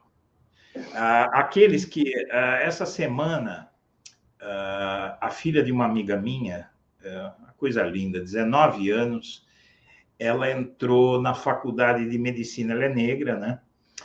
E ela entrou na faculdade de medicina da USP, né? E estudou muito, entrou pelo sistema de cotas, né? Ah, então, tem mais dois alunos negros em medicina da USP. Eles não, não vão conseguir tirar isso da mente do povo brasileiro. O que, o que o povo brasileiro ganhou nesse período da história, o Daphne, ninguém vai conseguir apagar. E está na cabeça das pessoas e está no coração das pessoas. Todos sabem. Né? Lula deixou o poder em 2010 com uh, ah, 87% de aprovação, segundo o IBOP. Tá? 87% de aprovação. Eu acho que, claro, de, nos últimos 12 anos, uh, as, co as coisas mudaram, né? Teve gente que morreu, teve gente que entrou no, nos votos, tal, mas quantos desses 87%? Porque eu já ouvi isso, Daphne. Gente que acreditou na culpa do Lula está furiosa. Eu tenho visto isso. Gente que, inclusive pessoas humildes, que acreditaram que o Lula era culpado, falaram: peraí, mas então não, não tinha nada disso? Isso está acontecendo muito, Daphne. Tomara que aconteça mais e mais, que as pessoas se deem conta de que foram manipulados, né? Não tem como, Daphne, não tem como. Você sabe por quê? Porque é realidade, é materialidade. É, é materialidade. A ONU, leia o que a ONU escreveu. É só as pessoas lerem, eles viram. Claro, aquelas pessoas muito desinformadas, alguma coisa chega até elas. Né? Agora, o que eu acho é que nós precisamos nos preocupar justamente é com. Uh, o Bolsonaro ele só se sustenta por duas coisas. Primeiro, é aquele núcleo duro dele, que já foi quantificado pelas pesquisas em torno de 10, 11%, que é bolsonarista raiz, que é de extrema direita tal. E você tem aquelas pessoas que são manipuladas pelas igrejas neopentecostais, uma parcela dos, da, dos evangélicos, é, que são pessoas pobres. Eu conheço alguma, porque eu, eu, eu tenho hábito, é, eu tenho relações com pessoas é, bem humildes, de, de, de, da periferia. Eu vou a esses lugares, eu converso com as pessoas para sentir para sentir realmente. Isso faz parte do meu trabalho. E eu digo para você o seguinte: é, tem muita gente humilde que. É, porque, veja, o, o Bolsonaro ele tem 30% do eleitorado brasileiro. O eleitorado brasileiro é de 150 milhões de pessoas. Então, ele tem 45 milhões de pessoas que o apoiam. Não são todos ricos, né? Infelizmente, nós não temos 45 milhões de ricos, nem de classe média alta no Brasil. 99% é de pessoas pobres e são é, ovelhas das igrejas, dos pastores neopentecostais, do Edir Macedo, do Malafaia, do R.R. Soares, do Valdemiro, do bispo e da bispa lá, não é? São esses caras aí que estão. O Bolsonaro ele, ele vive a, a, puxando o saco dos evangélicos porque, na verdade, sem eles, ele não existe. Se, se você tirar os evangélicos do Bolsonaro, que são pessoas humildes que estão sendo empurradas para apoiar o Bolsonaro com, com argumentos como Lula é o anticristo. É. É? Agora, que nível de fanatismo religioso e de ignorância necessária? Eu não estou criticando essas pessoas, viu, Daphne? Não. Porque essas pessoas é, são vítimas. da manipulação, né? O Brasil, Daphne, nós tem duas, duas questões que nós precisamos resolver. Primeiro é a questão militar. Argentina resolveu, Chile resolveu, Uruguai resolveu, só o Brasil não resolveu. Verdade. É, nós temos que ter coragem de enfrentar isso. E a segunda coisa é a mistura de política com religião. Para mim, tinha que ser proibido. Para mim, não poderia ser legal você uh, apoiar, é, você permitir que essas igrejas evangélicas se metam em política desse jeito, porque elas têm um poder sobre o seu rebanho injusto. Injusto. Então, não, não, não pode ser isso. Eu acho que, que é preciso enfrentar essas questões, ou este país vai continuar andando de lado por muito tempo. Porque você veja que você tem, no mínimo, um quinto do eleitorado brasileiro que está sendo conduzido para o matadouro Sim. pelos seus líderes religiosos. Porque os, os, os outros 10% do eleitorado brasileiro são os bolsonaristas raiz, é a classe média alta. É, porque, na verdade, a direita brasileira, a direita ideológica brasileira, o cidadão de, de direita brasileiro, Daphne, ele é extremista de direita não tem centrista de direita. O PSDB, que é um partido de centro-direita, se transformou num partido de centro-direita, ele só teve todo, toda essa centro-direita do lado dele porque não tinha opção. Aí o Bolsonaro deu a esse eleitorado a opção de um extremismo de direita. Então, o, o, o, ideológico de direita no Brasil, ele é extremista de direita. Ele quer ditadura militar, ele quer é. tortura, ele quer que a polícia mate, não é? E, e por aí vai. Verdade. É, então, então você, você precisa, no Brasil, resolver essas duas questões. Se o Lula não resolver no governo dele que, que, se Deus quiser, ou se Buda quiser, se Krishna quiser, o Lula vai se eleger, tá? E ele eleito, eu acho que o Brasil precisa resolver a questão militar e a questão da fraude pseudo-religiosa. Muito é, bem, é isso mesmo, Edu. Pseudo-religiosa. Edu, queria te agradecer demais a participação hoje aqui comigo, a companhia. O pessoal que perguntou da Sinara, a Sinara teve um problema, não pôde participar hoje, o Edu Grande veio ficar com a gente. Gente pedindo para você ter um horário fixo aqui, a Luci pediu isso. É, então, vou deixar Já registrado aqui. E te agradeço demais, vou, vou tocando aqui. Obrigada, Edu. Beijão e boa semana de trabalho para você. Um beijo, Daphne. Valeu. Um abraço para a audiência de vocês. Tchau, tchau. Valeu. Então, aqui, olha, tem aqui uma mensagem do perfil 247, apoio 247, é, brasil247.com.br, apoio novo documentário do Joaquim, catarse.me barra 580 dias. Deixa eu agradecer aqui aos superchats Centelha Vermelha, diz, Justiça não julga inocência, julga culpa, Lula 2023. Ali Oliveira diz, não é uma opinião, é uma influenciação. Ela diz, não quero dar ideia mas se tornarem as urnas um sistema em rede, pode-se colocar um software que converta automaticamente uma percentagem dos votos. E ela lembra também o que disse o Ciro, Remember 2018. Com isso, trago aqui a nossa querida. Comentário de Tereza Cruvinel. Olá, Tereza, bom dia. Bom dia, Daphne. Bom dia, comunidade. Tudo bem, Tava Tereza? Né? Tava Estava. Estava aqui conversando com o Edu, conversa boa.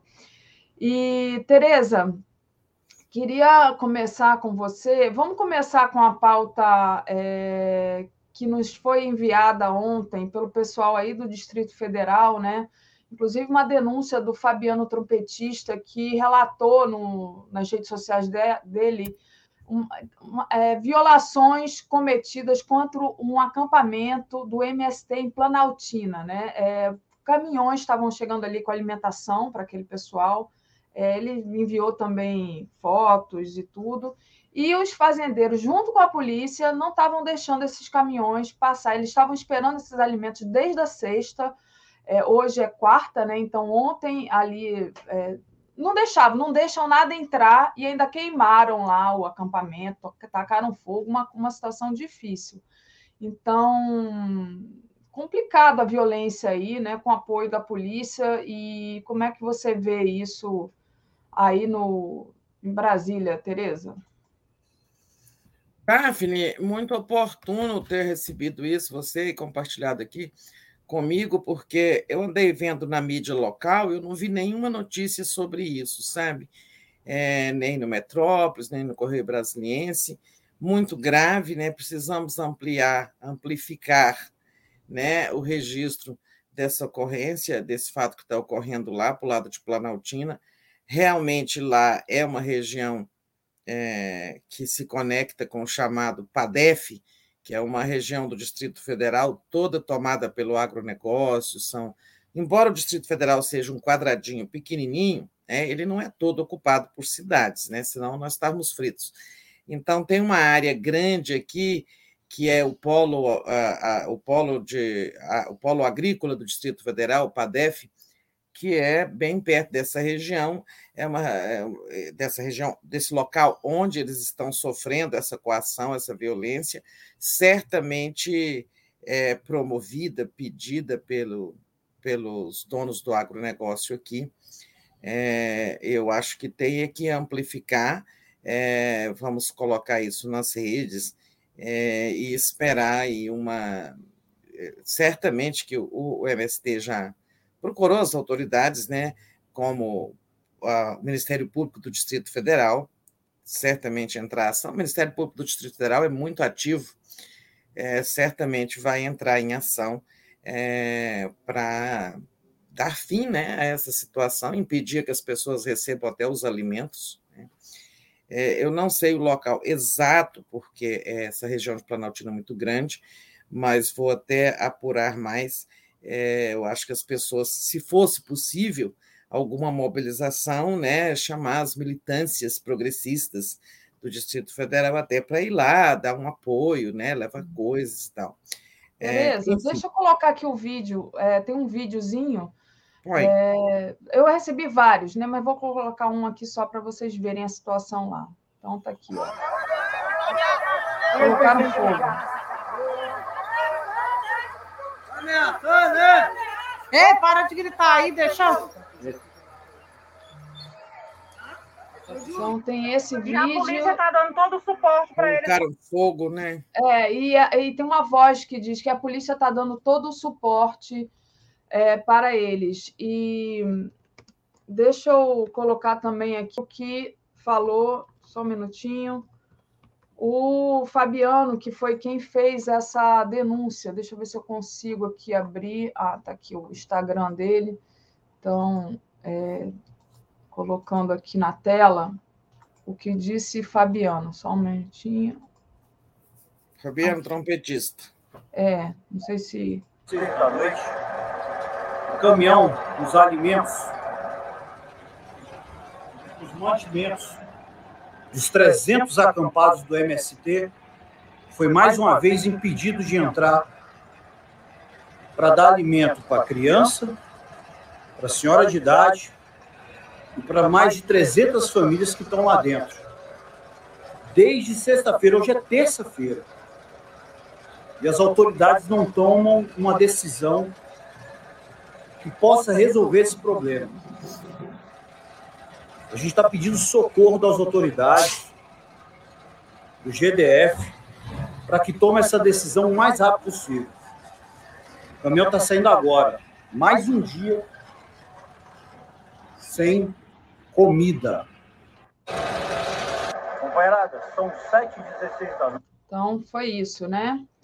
É, que, que aconteceu, e como disse Tereza, né, Tereza, a gente tem que é, tentar reverter essa situação. É, pois é, estou vendo uma notícia aqui. É, essa foi. É, não, mas é da própria página do MST, né, contando que está desde sábado essa situação lá, sexta ou sábado, é, que a Terracap e a Agência de Desenvolvimento, que é a Agência de Desenvolvimento Federal, tem o objetivo, tem a obrigação de assegurar isso lá, mas a Terracap nada fez até agora nem a Codeplan, que são órgãos do Distrito Federal, que deviam estar cuidando disso, vão ter que ser obrigados aí, eu acho que o Ministério Público do Distrito Federal vai ter que entrar obrigando o GDF, que é o governo do Distrito Federal, a tomar uma atitude lá contra esses grileiros e, e, e, pessoas certamente do agronegócio. Parece que são mais grileiros, sabe? É, e aqui tem muito essa, essa organização da grilagem. É, eles não querem o MST lá, porque certamente o MST está reivindicando é, a distribuição e titulação de terras ali naquela região, terras públicas, né? E os grileiros aqui no Distrito Federal, eles são um inferno, porque aqui tem muita terra pública, né? o Distrito Federal foi uma área desapropriada do, distrito, do, do estado de Goiás, né? Antigo, é, ela antigamente era o estado de Goiás, para se construir a nova capital. E então, na medida em que a União desapropriou essa área no passado, né, no final dos anos lá nos anos 50, são muitas terras públicas. E, e sendo terra do governo, os grileiros aproveitam, sabe o que, que eles fazem? Vão lá, fecham uma área e criam condomínios irregulares, sabe? E vendem para a classe média. vendem assim, sem título nem nada. Aí a classe média baixa, ela vai lá, constrói casa, sabe, investe no condomínio, só que não tem documentação. O governo local fica com esse problema daquelas pessoas ali, são muitos condomínios irregulares, pessoas que já construíram suas casas nesses condomínios feitos por grileiros que eles já ganharam o dinheiro da venda de cada lote, caem fora e as pessoas ficam ali com aquele pepino na mão, sabe? Por isso eles não querem o MST lá, porque querem grilar terras para fazer mais condomínios.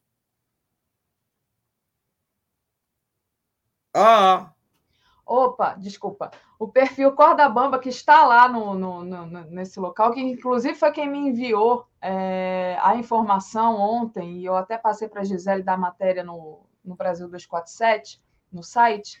Ela diz: é, estão comendo abóbora desde sexta-feira, conseguiram entrar com água ontem. E diz também que a militância está lá presente, né? Corda Bamba que está lá presente. Ali ah, que bom, Corda Bamba é, o que ficou a, aquela história da tribo que desapareceu. É, eu acho que a Lia está falando da, das crianças Yanomami, né? Na segunda-feira eu ia fazer o programa com o André e com a Andréia, com o André Constantino e com a Andréia, mas acabou que eu estava doente, não fiz.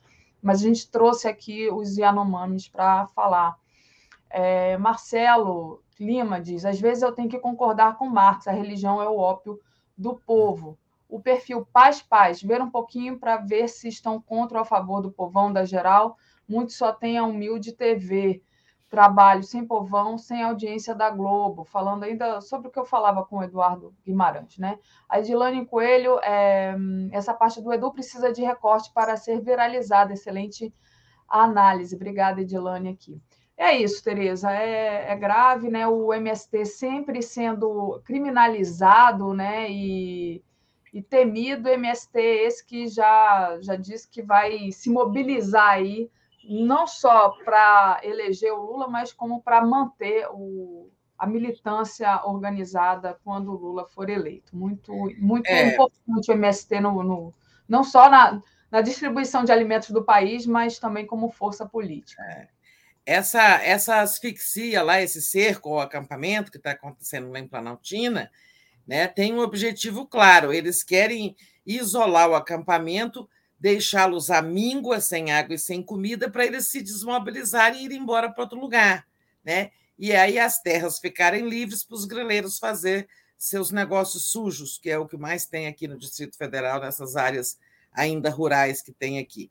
É, e sobre os Yanomamis, o Senado, né, o presidente do Senado está organizando uma comissão que nas próximas horas irá para Roraima visitar em loco lá, dar um apoio do, do Senado, né? não podemos dizer do Congresso, porque a Câmara de, de Arthur Lira não faz essas coisas, não toma essas iniciativas, mas o Senado está mandando uma delegação para lá, para dar um apoio lá a essa situação dos Yanomamis.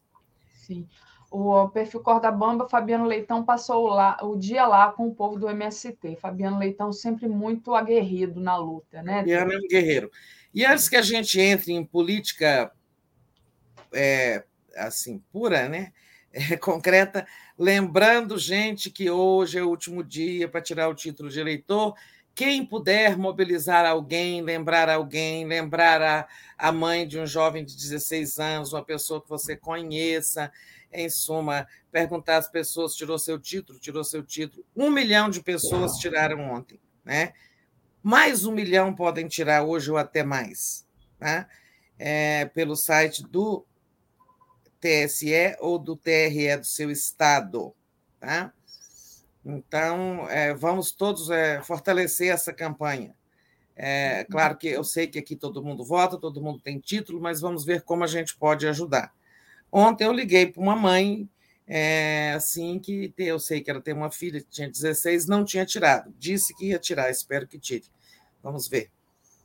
Muito bom. A Eda lembra aqui que o Lula é a capa da Time. Eu coloquei aqui quando o Edu estava com a gente e o pessoal brincou que o pai está super on na capa, Tereza. Não sei se você chegou a ver que saiu agora de manhã. Rapidinho, antes da gente começar a falar é, da, é, põe aí, da politicadora. Olha só, o Lula bonitão lá no capa da Time. Olha lá. Enfim, muito bom. Lula, é... o segundo ato. Oh, pois é. é dizendo que o Lula é, volta ao, do exílio político com promessa de salvar a nação. Então, tá aí. Muito bem, sigamos aqui, Tereza. Vamos falar do Fux e do Rodrigo Pacheco, que se encontraram e saem em defesa da normalidade eleitoral, estão reagindo às ameaças do Bolsonaro, né? Depois, o Fux recebeu o ministro da Defesa, Paulo Sérgio Nogueira de Oliveira, e afirmou que ter ouvido do oficial do Exército que as Forças Armadas estão comprometidas com a democracia brasileira e com a normalidade das eleições.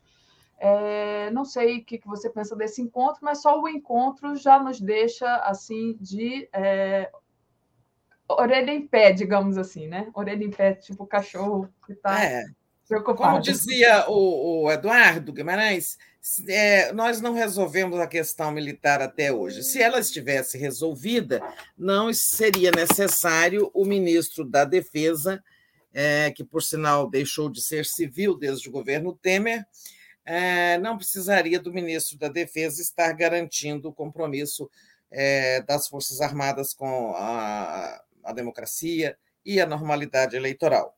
Mas é, isso é melhor do que o silêncio das Forças Armadas. Né?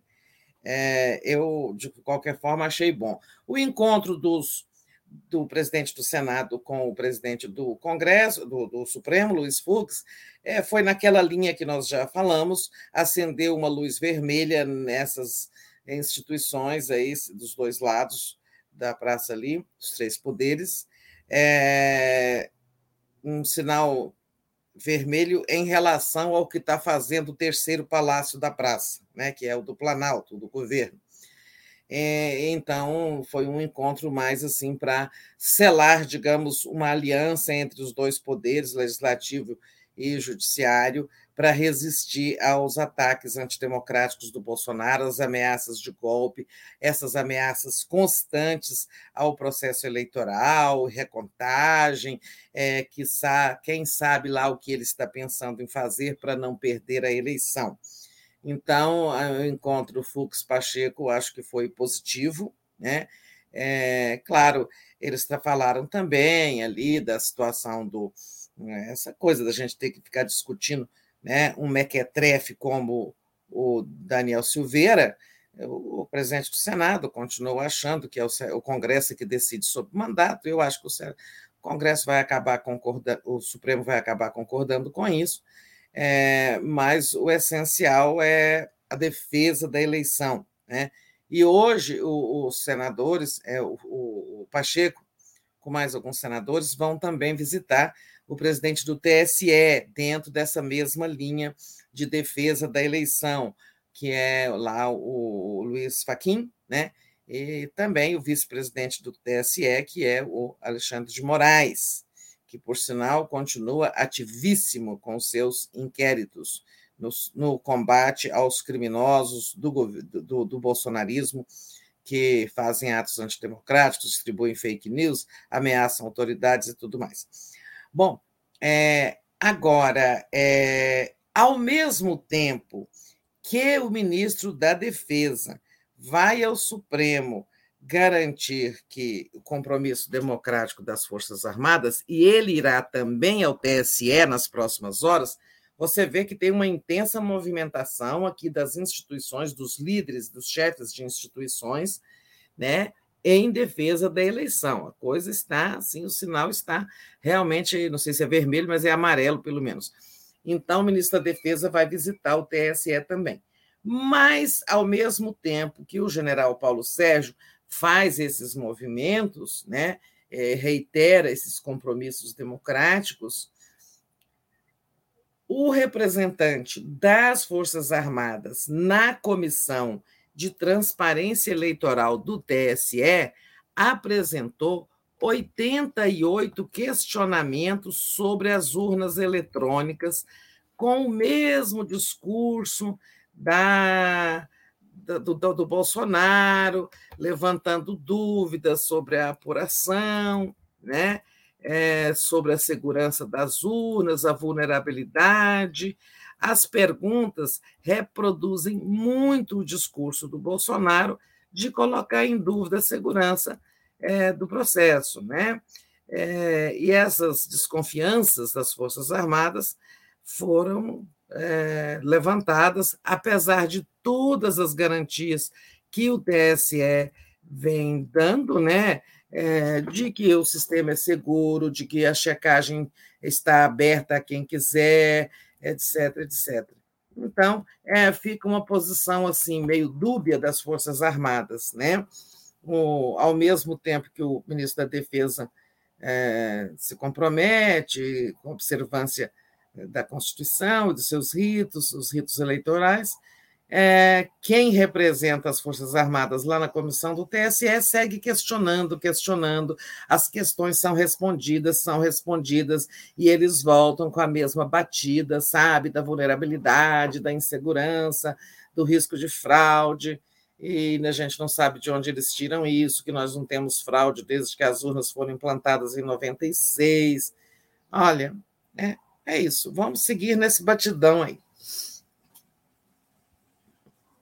Muito bom, Tereza. Estava aqui de microfone fechado, e mas exatamente isso. Deixa eu agradecer aqui a Lia, que enviou um super chat para gente. Então, lembrando pessoal deixar o like e compartilhar a live.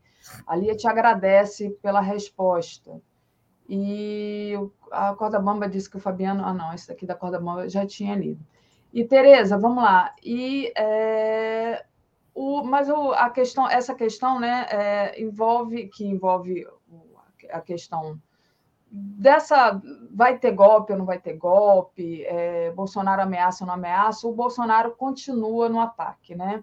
É, teve aquela questão que via Itamaraty ele é, dificultou, digamos assim, o convite do TSE ao Parlamento Europeu para acompanhar a eleição no Brasil, para trazer observadores.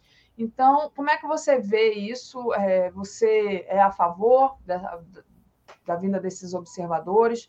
Qual a importância que teria nesse caso do Brasil estar né, tá nessa, digamos assim, é, pisando em ovos nessa eleição, né? Desses observadores e, e qual é a autoridade que o, o Bolsonaro, na verdade, tem, né? Em relação a isso? Olha, observadores internacionais é, são uma, né, o convite a observadores são uma prática das democracias, né? É, por exemplo, a gente teve na eleição americana é, do ano passado, do Biden, a gente teve o ministro Roberto Barroso, é, ele era presidente do TSE na época e ele foi convidado um dos muitos convidados né, da Justiça Eleitoral, do sistema americano lá de justiça, para acompanhar a eleição americana. E a gente se lembra de o, o, o, Barroso dando muitas entrevistas né, lá dos Estados Unidos, que ele era um dos muitos observadores, né, além de instituições e tal. Então, todos os países convidam. A eleição de Portugal, né, ainda, era, ainda foi o Barroso também que foi é, convidado para acompanhar né, pelo Brasil, claro que outros países e várias outras instituições são convidados.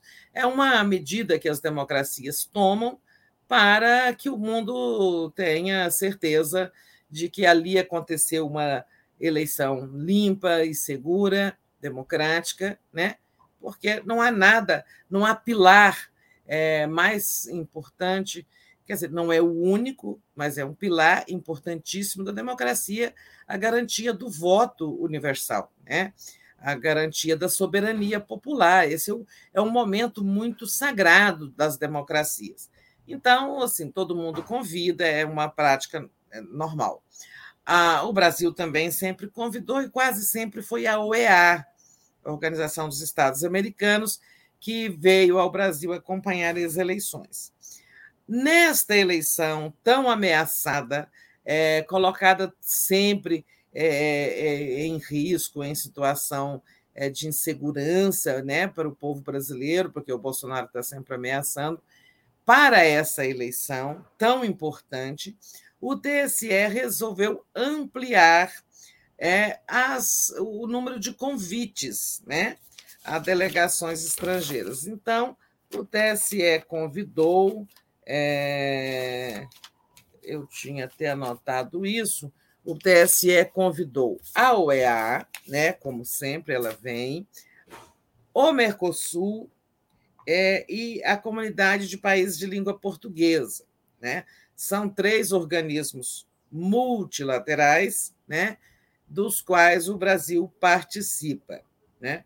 E aí o, o, o TSE com, quis convidar também o Parlamento da União Europeia. E esse convite ele tem que passar pela mediação do Ministério das Relações Exteriores, né? porque há uma série de providências que tem que ser garantida pelo, pelo Itamaraty, a concessão do passaporte especial, de visto, se for o caso, de segurança para essas pessoas, esses parlamentares, né? Então, assim, o TSE não faz sozinho um convite dessa natureza. E o Itamaraty começou a colocar obstáculos, dizendo que não é da tradição brasileira convidar como observador, observadores, é, representantes de instituições das quais o Brasil não é membro, não participa. Uma desculpa, porque é verdade, o Brasil não participa da União Europeia nem do Parlamento da União Europeia, diferentemente da UEA, do Mercosul e da CPLP, das quais ele é membro. Né? Mas isso era uma desculpa certamente orientada pelo Bolsonaro, que, claro, se puder não ter nenhum observador internacional aqui, melhor para ele sair gritando fraude. Né? É, e aí, o que, que aconteceu ontem? É, o, a, um detalhe dessa reunião aí do, do presidente do Senado com o presidente do Supremo, é, o Senado se ofereceu para ele fazer o convite né, é, ao, ao Parlamento Europeu, porque aí será um convite de parlamento a parlamento que pode se fazer diretamente, né? É, eu acho que contorna o problema da má vontade do governo. Vamos ver se dá certo, né? Mas o TSE quer ampliar muito a presença internacional aqui no Brasil no dia 3 de outubro e depois no dia 31, né? Segundo turno, para, para dar mais segurança. Se o Bolsonaro vem com grito de fraude, a gente tem aqui muitas delegações estrangeiras respeitáveis dizendo não, foi uma eleição limpa né, segura e tudo mais.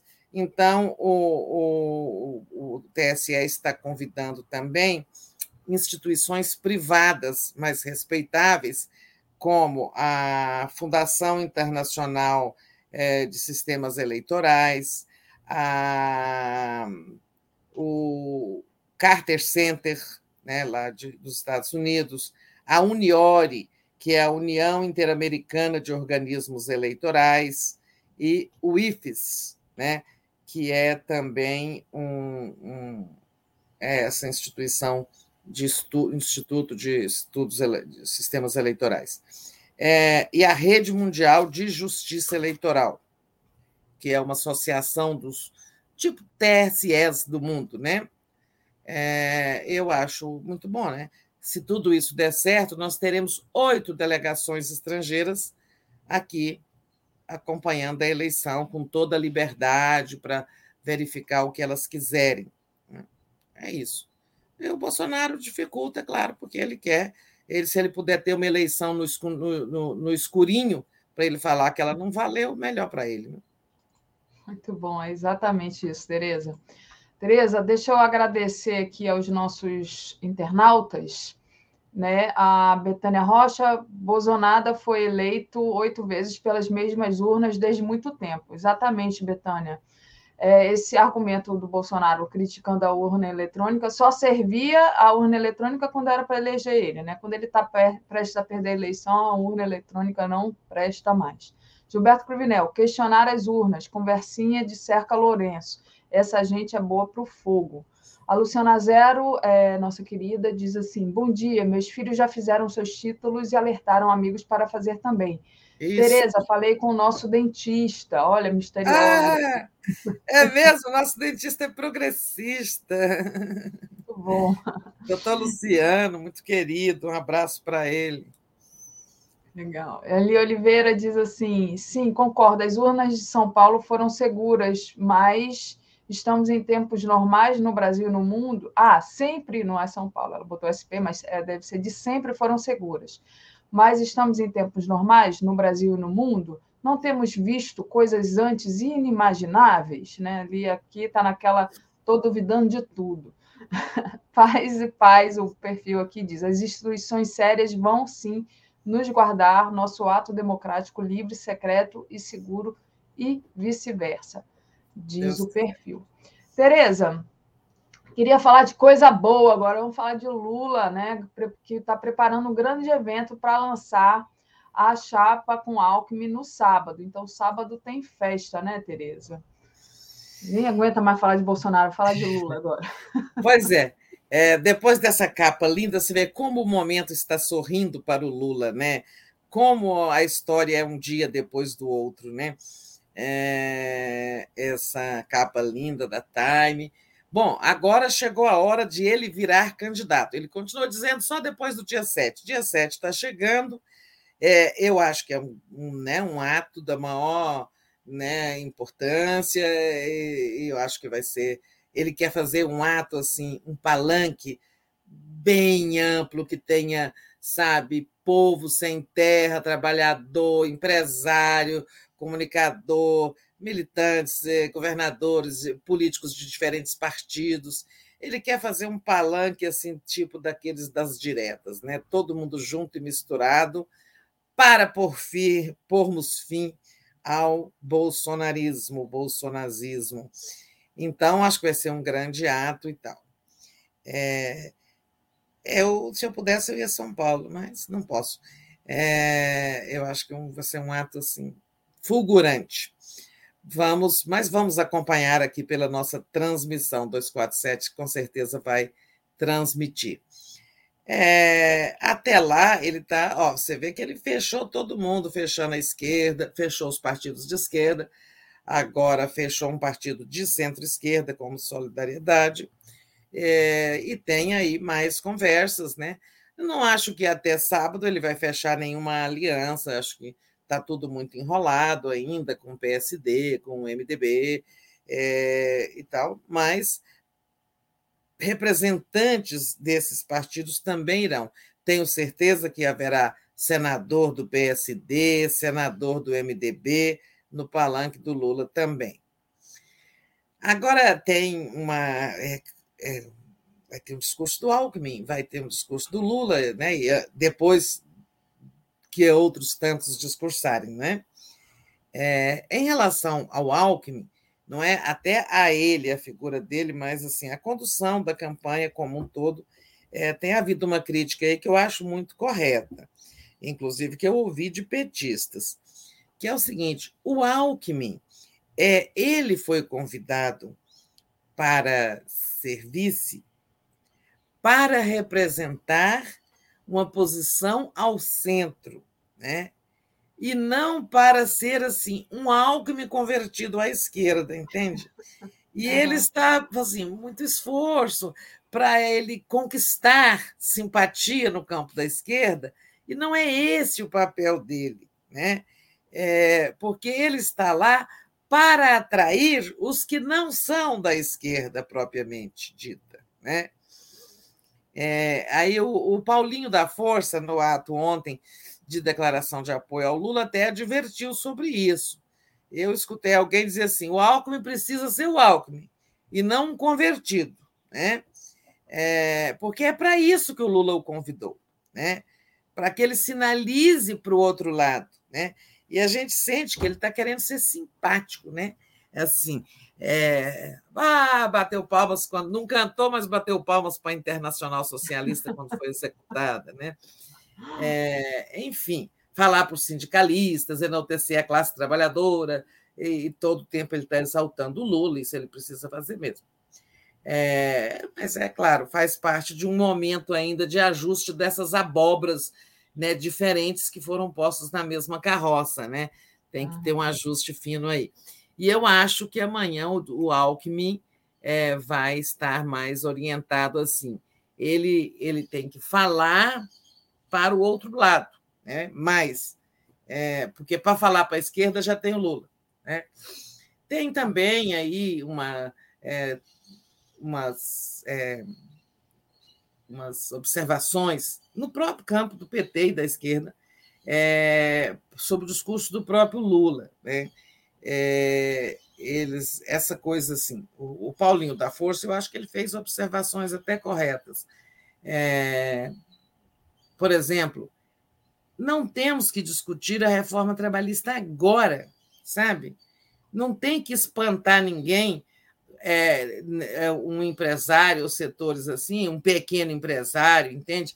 Pensando que ao revogar a, a reforma trabalhista, o Lula vai impor regras trabalhistas é, muito, da, muito pesadas para os empregadores, vamos dar 60 dias de férias, né? É, 13 terceiro em dobro, essas sabe, né? Então, essa, esse, discutir isso agora passa um sinal confuso. As pessoas podem estar temendo que venha aí é, uma contra-reforma trabalhista muito esquerdista, digamos assim. Né? E quando não é essa a ideia. A ideia é restabelecer as regras históricas da CLT, corrigir algumas coisas e tal. Então, eu acho que esse ato, inclusive, ele vai estar calibrado, assim como o palanque vai ser muito multifacetado, os discursos também serão muito plurais, acho eu. Tá?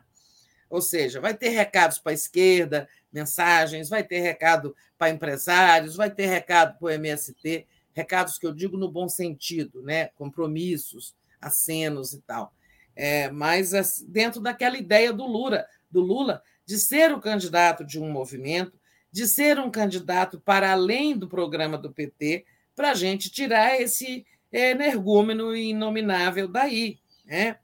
A gente já sabe que a esquerda sozinha, PT sozinho, não tira o Bolsonaro daí. Né?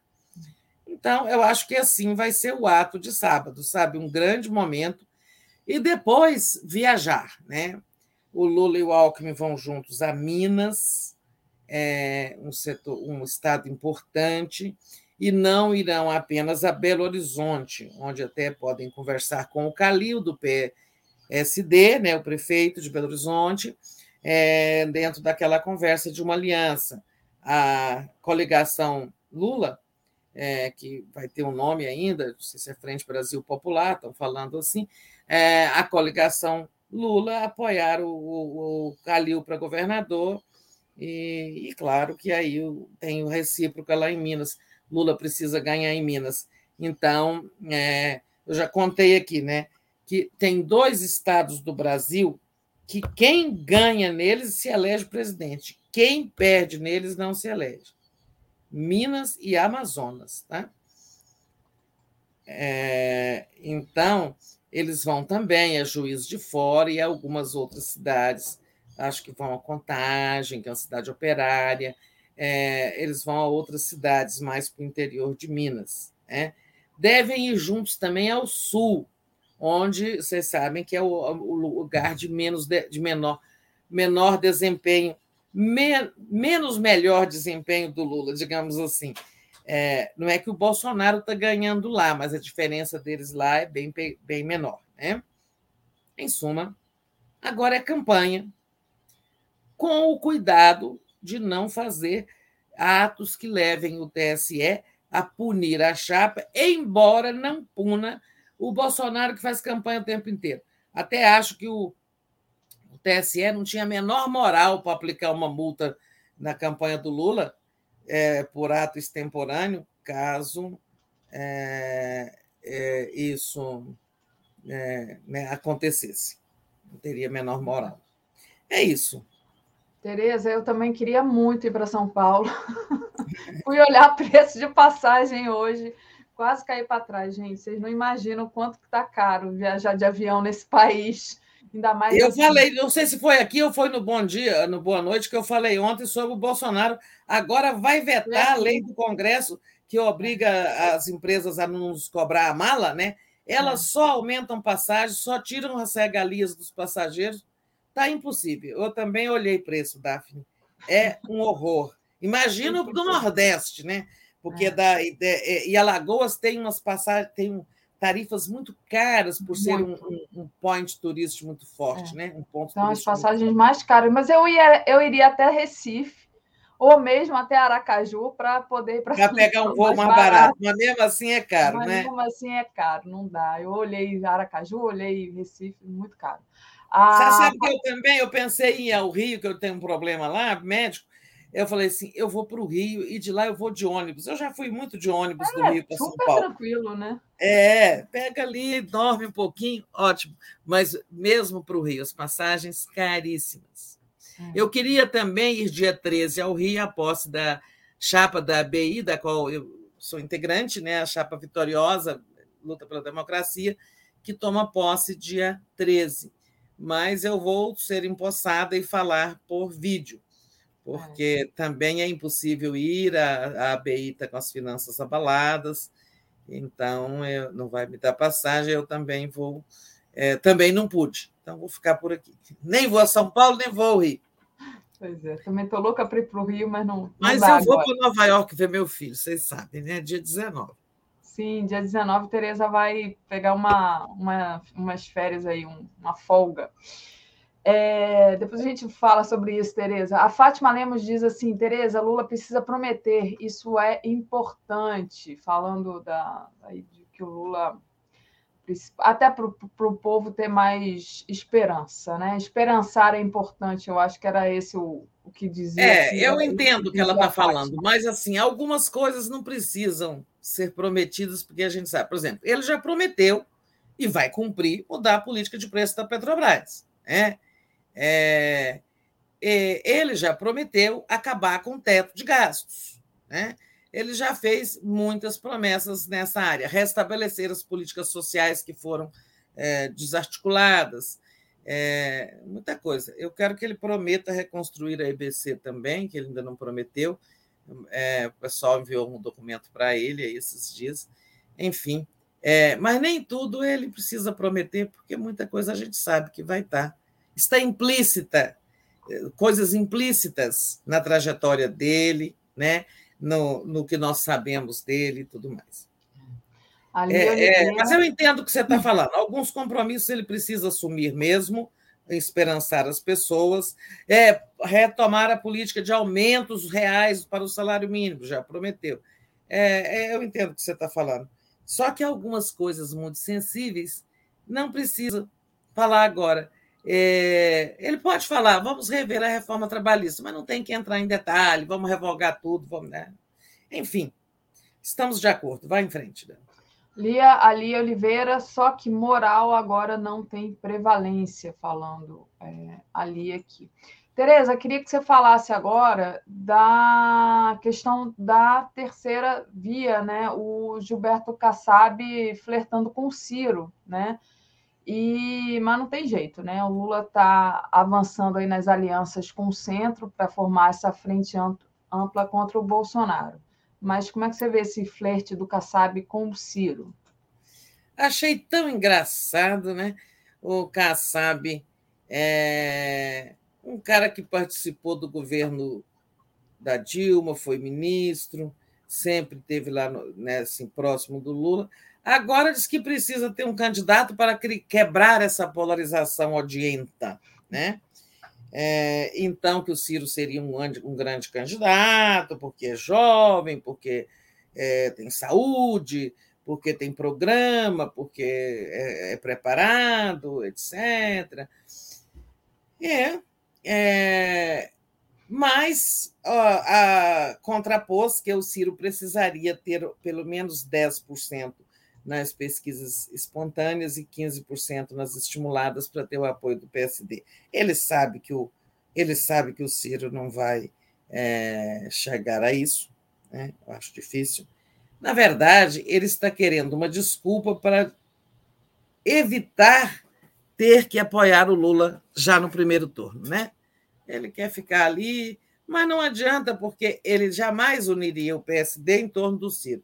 Segundo, porque pessoas muito importantes do PSD já estão se comprometendo com o Lula. Nesse ato do Solidariedade estiveram lá o senador Aziz, do Amazonas, e o senador é, Marcelo Ramos, do Piauí. Ou seja, é, tem pessoas importantes do PSD que já estão apoiando o Lula. Né? É, esse movimento, eu acho que foi isso. Ele não quer se comprometer no primeiro turno com ninguém, né? para apoiar no segundo aquele que estiver na frente, ou com mais chance de ganhar. Acho que é isso. É, é uma raposa, o Kassab. Exatamente. O pessoal que está lembrando, né, desse, né, enfim, de quem é o Kassab. É. É, e nessa ainda nessa questão aí da terceira via que não consegue se é, fazer, se manter, né?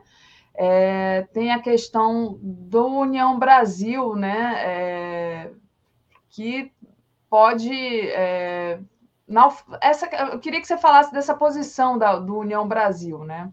É, chamado Centro Democrático ou Terceira é. Via, né? Então, é hoje, está marcado para hoje o desembarque é, do Partido União Brasil é, dessa mesa de negociações para formar uma candidata, uma chapa única, juntando ali na cabeça e na vice alguém, pessoas do PSDB, MDB, União Brasil e Cidadania. Né? Cidadania. É, o União Brasil prometeu desembarcar hoje, porque foi pressionado pelo Bolsonaro a cair fora, porque ele tem, eles têm cargos no governo, tanto os do PSL como os que eram do PSL, como os que eram da Democratas. Então, vão ficar ali com uma candidatura faz de conta do Luciano Bivar, né? É, e vão cair fora dessa articulação.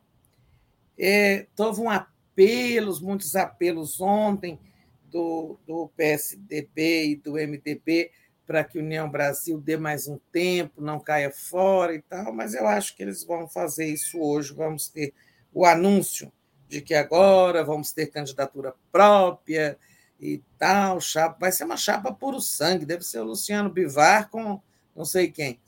É, enfim.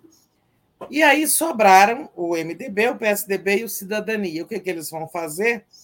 O Dória está é, tentando convencer a Simone Tebet a serviço dele, ou tentando convencer o MDB a que aceite a posição de vice para a semana para, para posição de vice. A Simone já disse que não queria ser candidata a vice de ninguém. Não sei se é verdade, se ela pode aceitar, mas é aquilo. O MDB é um saco de gatos e tem gente até querendo apoiar o Bolsonaro, entre eles, né? alguns. Então, não tem maioria ali para lado nenhum, entende? Se a Simone aceitar serviço do Tebet, o nome dela, do Tebet não, se a Simone Tebet aceitar serviço do Dória, o nome dela tem que ser aprovado numa convenção para esse posto, convenção do MDB, e não passa. Né? Assim como também os que querem apoiar o Lula não conseguirão aprovar uma coligação PT. Né? E, é e o mesmo vale para os outros que até querem apoiar o Bolsonaro. Tem uns oportunistas aí querendo isso. Mas, então, como ninguém tem maioria para aprovar ninguém, o MDB não vai não, dificilmente vai aprovar essa chapa Dória com a Simone de vice. Ele vai se cindir em três pedaços, assim, eu acho. Os do Lula, uma menor parte com Bolsonaro e uma parte apoiar o Dória e tal. Mas a terceira via está em frangalhos, porque vai acabar o Dória tendo que arranjar um vice do Cidadania, partido daquele senador Alessandro Vieira, que fez muito sucesso no, na CPI da Covid, que até tentou se lançar candidato a presidente, mas recuou. É, eu acho que o PSDB vai ficar com cidadania, sabe? Porque o MDB não vai aprovar essa coligação aí é, com o Tebet no lugar de vice. Acho muito, muito improvável que isso aconteça. Ou seja, gente, a disputa é mesmo Lula versus Bolsonaro. Né? Não tem votos para uma terceira via. É, os votos de pessoas que não querem votar nem no Lula nem no Bolsonaro, sabe? São uma minoria que não cacifa nenhum candidato de terceira via a chegar ao segundo turno. Né? Não há espaço para eles crescerem. Né? Então, assim, isso é um, é um jogo político aí, marcando posição, tentando ficar, sabe, fora dos dois é, contendores e tal, mas a disputa é Lula e Bolsonaro, acabou. Exatamente, Tereza. Tereza, deixa eu agradecer aqui a Lia Oliveira, que hoje está nos contemplando aqui com várias, com várias é, mensagens. Ela diz: só que. Não, prometeu que não vai entrar na vibe das privatizações. Lula. É, Lula, né? Ciro se prepara para as próximas eleições e, pelo jeito, Gilberto quer ir junto, disse ela. Então, obrigada. Gilberto, já sabe, é. é. é. O Antônio Hindt diz: silêncio funesto da esquerda e de Lula, protetor de Pivete sobre o caso Renan. É, eu acho que Antônio é bolsonarista, mas. É... Silêncio sobre o caso Renan. Não sei se ele está falando do que, que ele está falando, deve ser alguma deve ser alguma coisa que está rolando aí nos bolsonaristas. De qualquer forma, coloquei aqui achando que era algum. É, deve ser alguma coisa com Renan Calheiros, e ele está é. dizendo que, que o Lula e os outros ficam calados porque não vão atacar o Renan, não vão mesmo. O Renan já foi muito perseguido, eu não sei de que, que se trata aí, já foi muito perseguido, já derrubou muitas ações também desses Lava Jato, dessa Lava Jato e tal. Não sei o que, que é.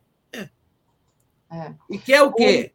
Quer que o Lula vai atacar um aliado? Não sabe, né? A não ser que fosse algo gritante, assassinou alguém em praça pública e tal. Mas, assim, por acusações ainda infundadas. Fernando Castro, Lula tem que estar falando, é um jogo de presença. Perfil Paz Paz. No Ceará abriram é, abriu processo, processo. cuspiu onde comeu diz ele, diz ele assim. Bom, vamos lá, Tereza, a gente tem pouquinho tempo para finalizar aqui. Ih, só temos quatro minutos. É, pode fazer a sua programação. Do Moraes, né? É, no, do Alexandre Moraes, né? É, colocou uma multa de 405 mil ao Daniel Silveira por não usar tornozeleira. E o pedido do novo inquérito sobre o vazamento do sigilo é, feito pelo Bolsonaro. Então, se der para falar aí o finalzinho é, sobre é, isso. É, não, é só chamar a atenção ali que é, o ministro Alexandre é, não se intimidou, ele continua. Ele é o terror dos bolsonaristas, né? então aplicou essa multa aí porque ele está, o Daniel Silveira, sem tornozeleira. Isso não quer dizer que o Supremo vai anular o perdão, não, mas quer dizer que os, os inquéritos que a dessas, contra essas pessoas do bolsonarismo, criminosas, não estão sendo engavetados, como alguns defenderam. O que o ministro Alexandre continua firme, aplicou essa multa, é, a, mandou a Polícia Federal refazer, isso, aprimorar ali esse inquérito contra o Bolsonaro por vazamento do inquérito sigiloso do TSE sobre tentativa de ataque ao sistema né, naquela live em que ele queria prov... prometeu provar que o sistema era fraude... sujeito a fraude, não provou coisa nenhuma. Em suma, a, também deu a seguimento a um outro inquérito contra o, o, o, Daniel Silveira por uso de, por deixar de usar a tornezeleira, mas em outro processo, em outro momento. É, enfim, é, Alexandre está ali, sabe? houve uma pressão enorme. Ah, vamos encerrar esse inquérito de fake news e ameaças antidemocráticas. E ele falou esses dias: não vai ter encerramento de inquérito nenhum. Palmas para o ministro Alexandre Moraes, tá, gente? É, vai aí, Daphne, faz a nossa programação, porque está acabando. Muito bem. É, vamos lá. É, às 10 horas, deixa eu só me colocar aqui igualzinho a você. Às 10 horas a gente tem um mundo como ele é. E o tema de hoje é Ninguém vence uma guerra nuclear. Às 11 horas, giro das 11, presidentes e poderes classificam Bolsonaro. Às 13 horas, epistemologias indígenas, com Avelim Cambiuá e Álvaro Gonzaga, é o podcast do Conde. às 14 horas, soltando verbo, alianças de Lula no Nordeste e militância internacional. Aliás, só dando aqui uma ótima notícia, dizendo que o Lula ganha disparado aqui no, no estado de Alagoas, tá? Segundo é, a pesquisa TV Pajussara. Depois eu, depois eu falo disso, mas teve uma pesquisa aí que saiu dizendo que o Lula ganha aqui. E ainda aqui na programação, gente, deixa eu voltar. Foi só um, um parêntese. Às 15 horas, Atushi e Conde. Às 16 horas, Brasil Popular, a construção dos comitês populares e o fortalecimento da democracia. Às 17 horas, Brasil da Gente. Às 18h30, Boa Noite 247, Tereza volta. Às 22 horas, o dia em 20 minutos. E às 23 horas, a live do Conde. E só queria dar um bom dia aqui também para o Iaras e Pagus. Quem não conhece Iaras e Pagus é um canal da militância progressista no YouTube. Vão lá e se inscrevam no Iaras e Pagus. Muito legal. Beijo para você, Muito Iaras legal. e Pagus. É. Tereza, é isso. Acabamos. Bom dia para você e bom, bom dia para você, bons programas para mim também, para toda a comunidade. Boa quarta-feira. Quarta-feira? É. Quarta-feira, hoje é quarta. Um beijo da comunidade. Tchau.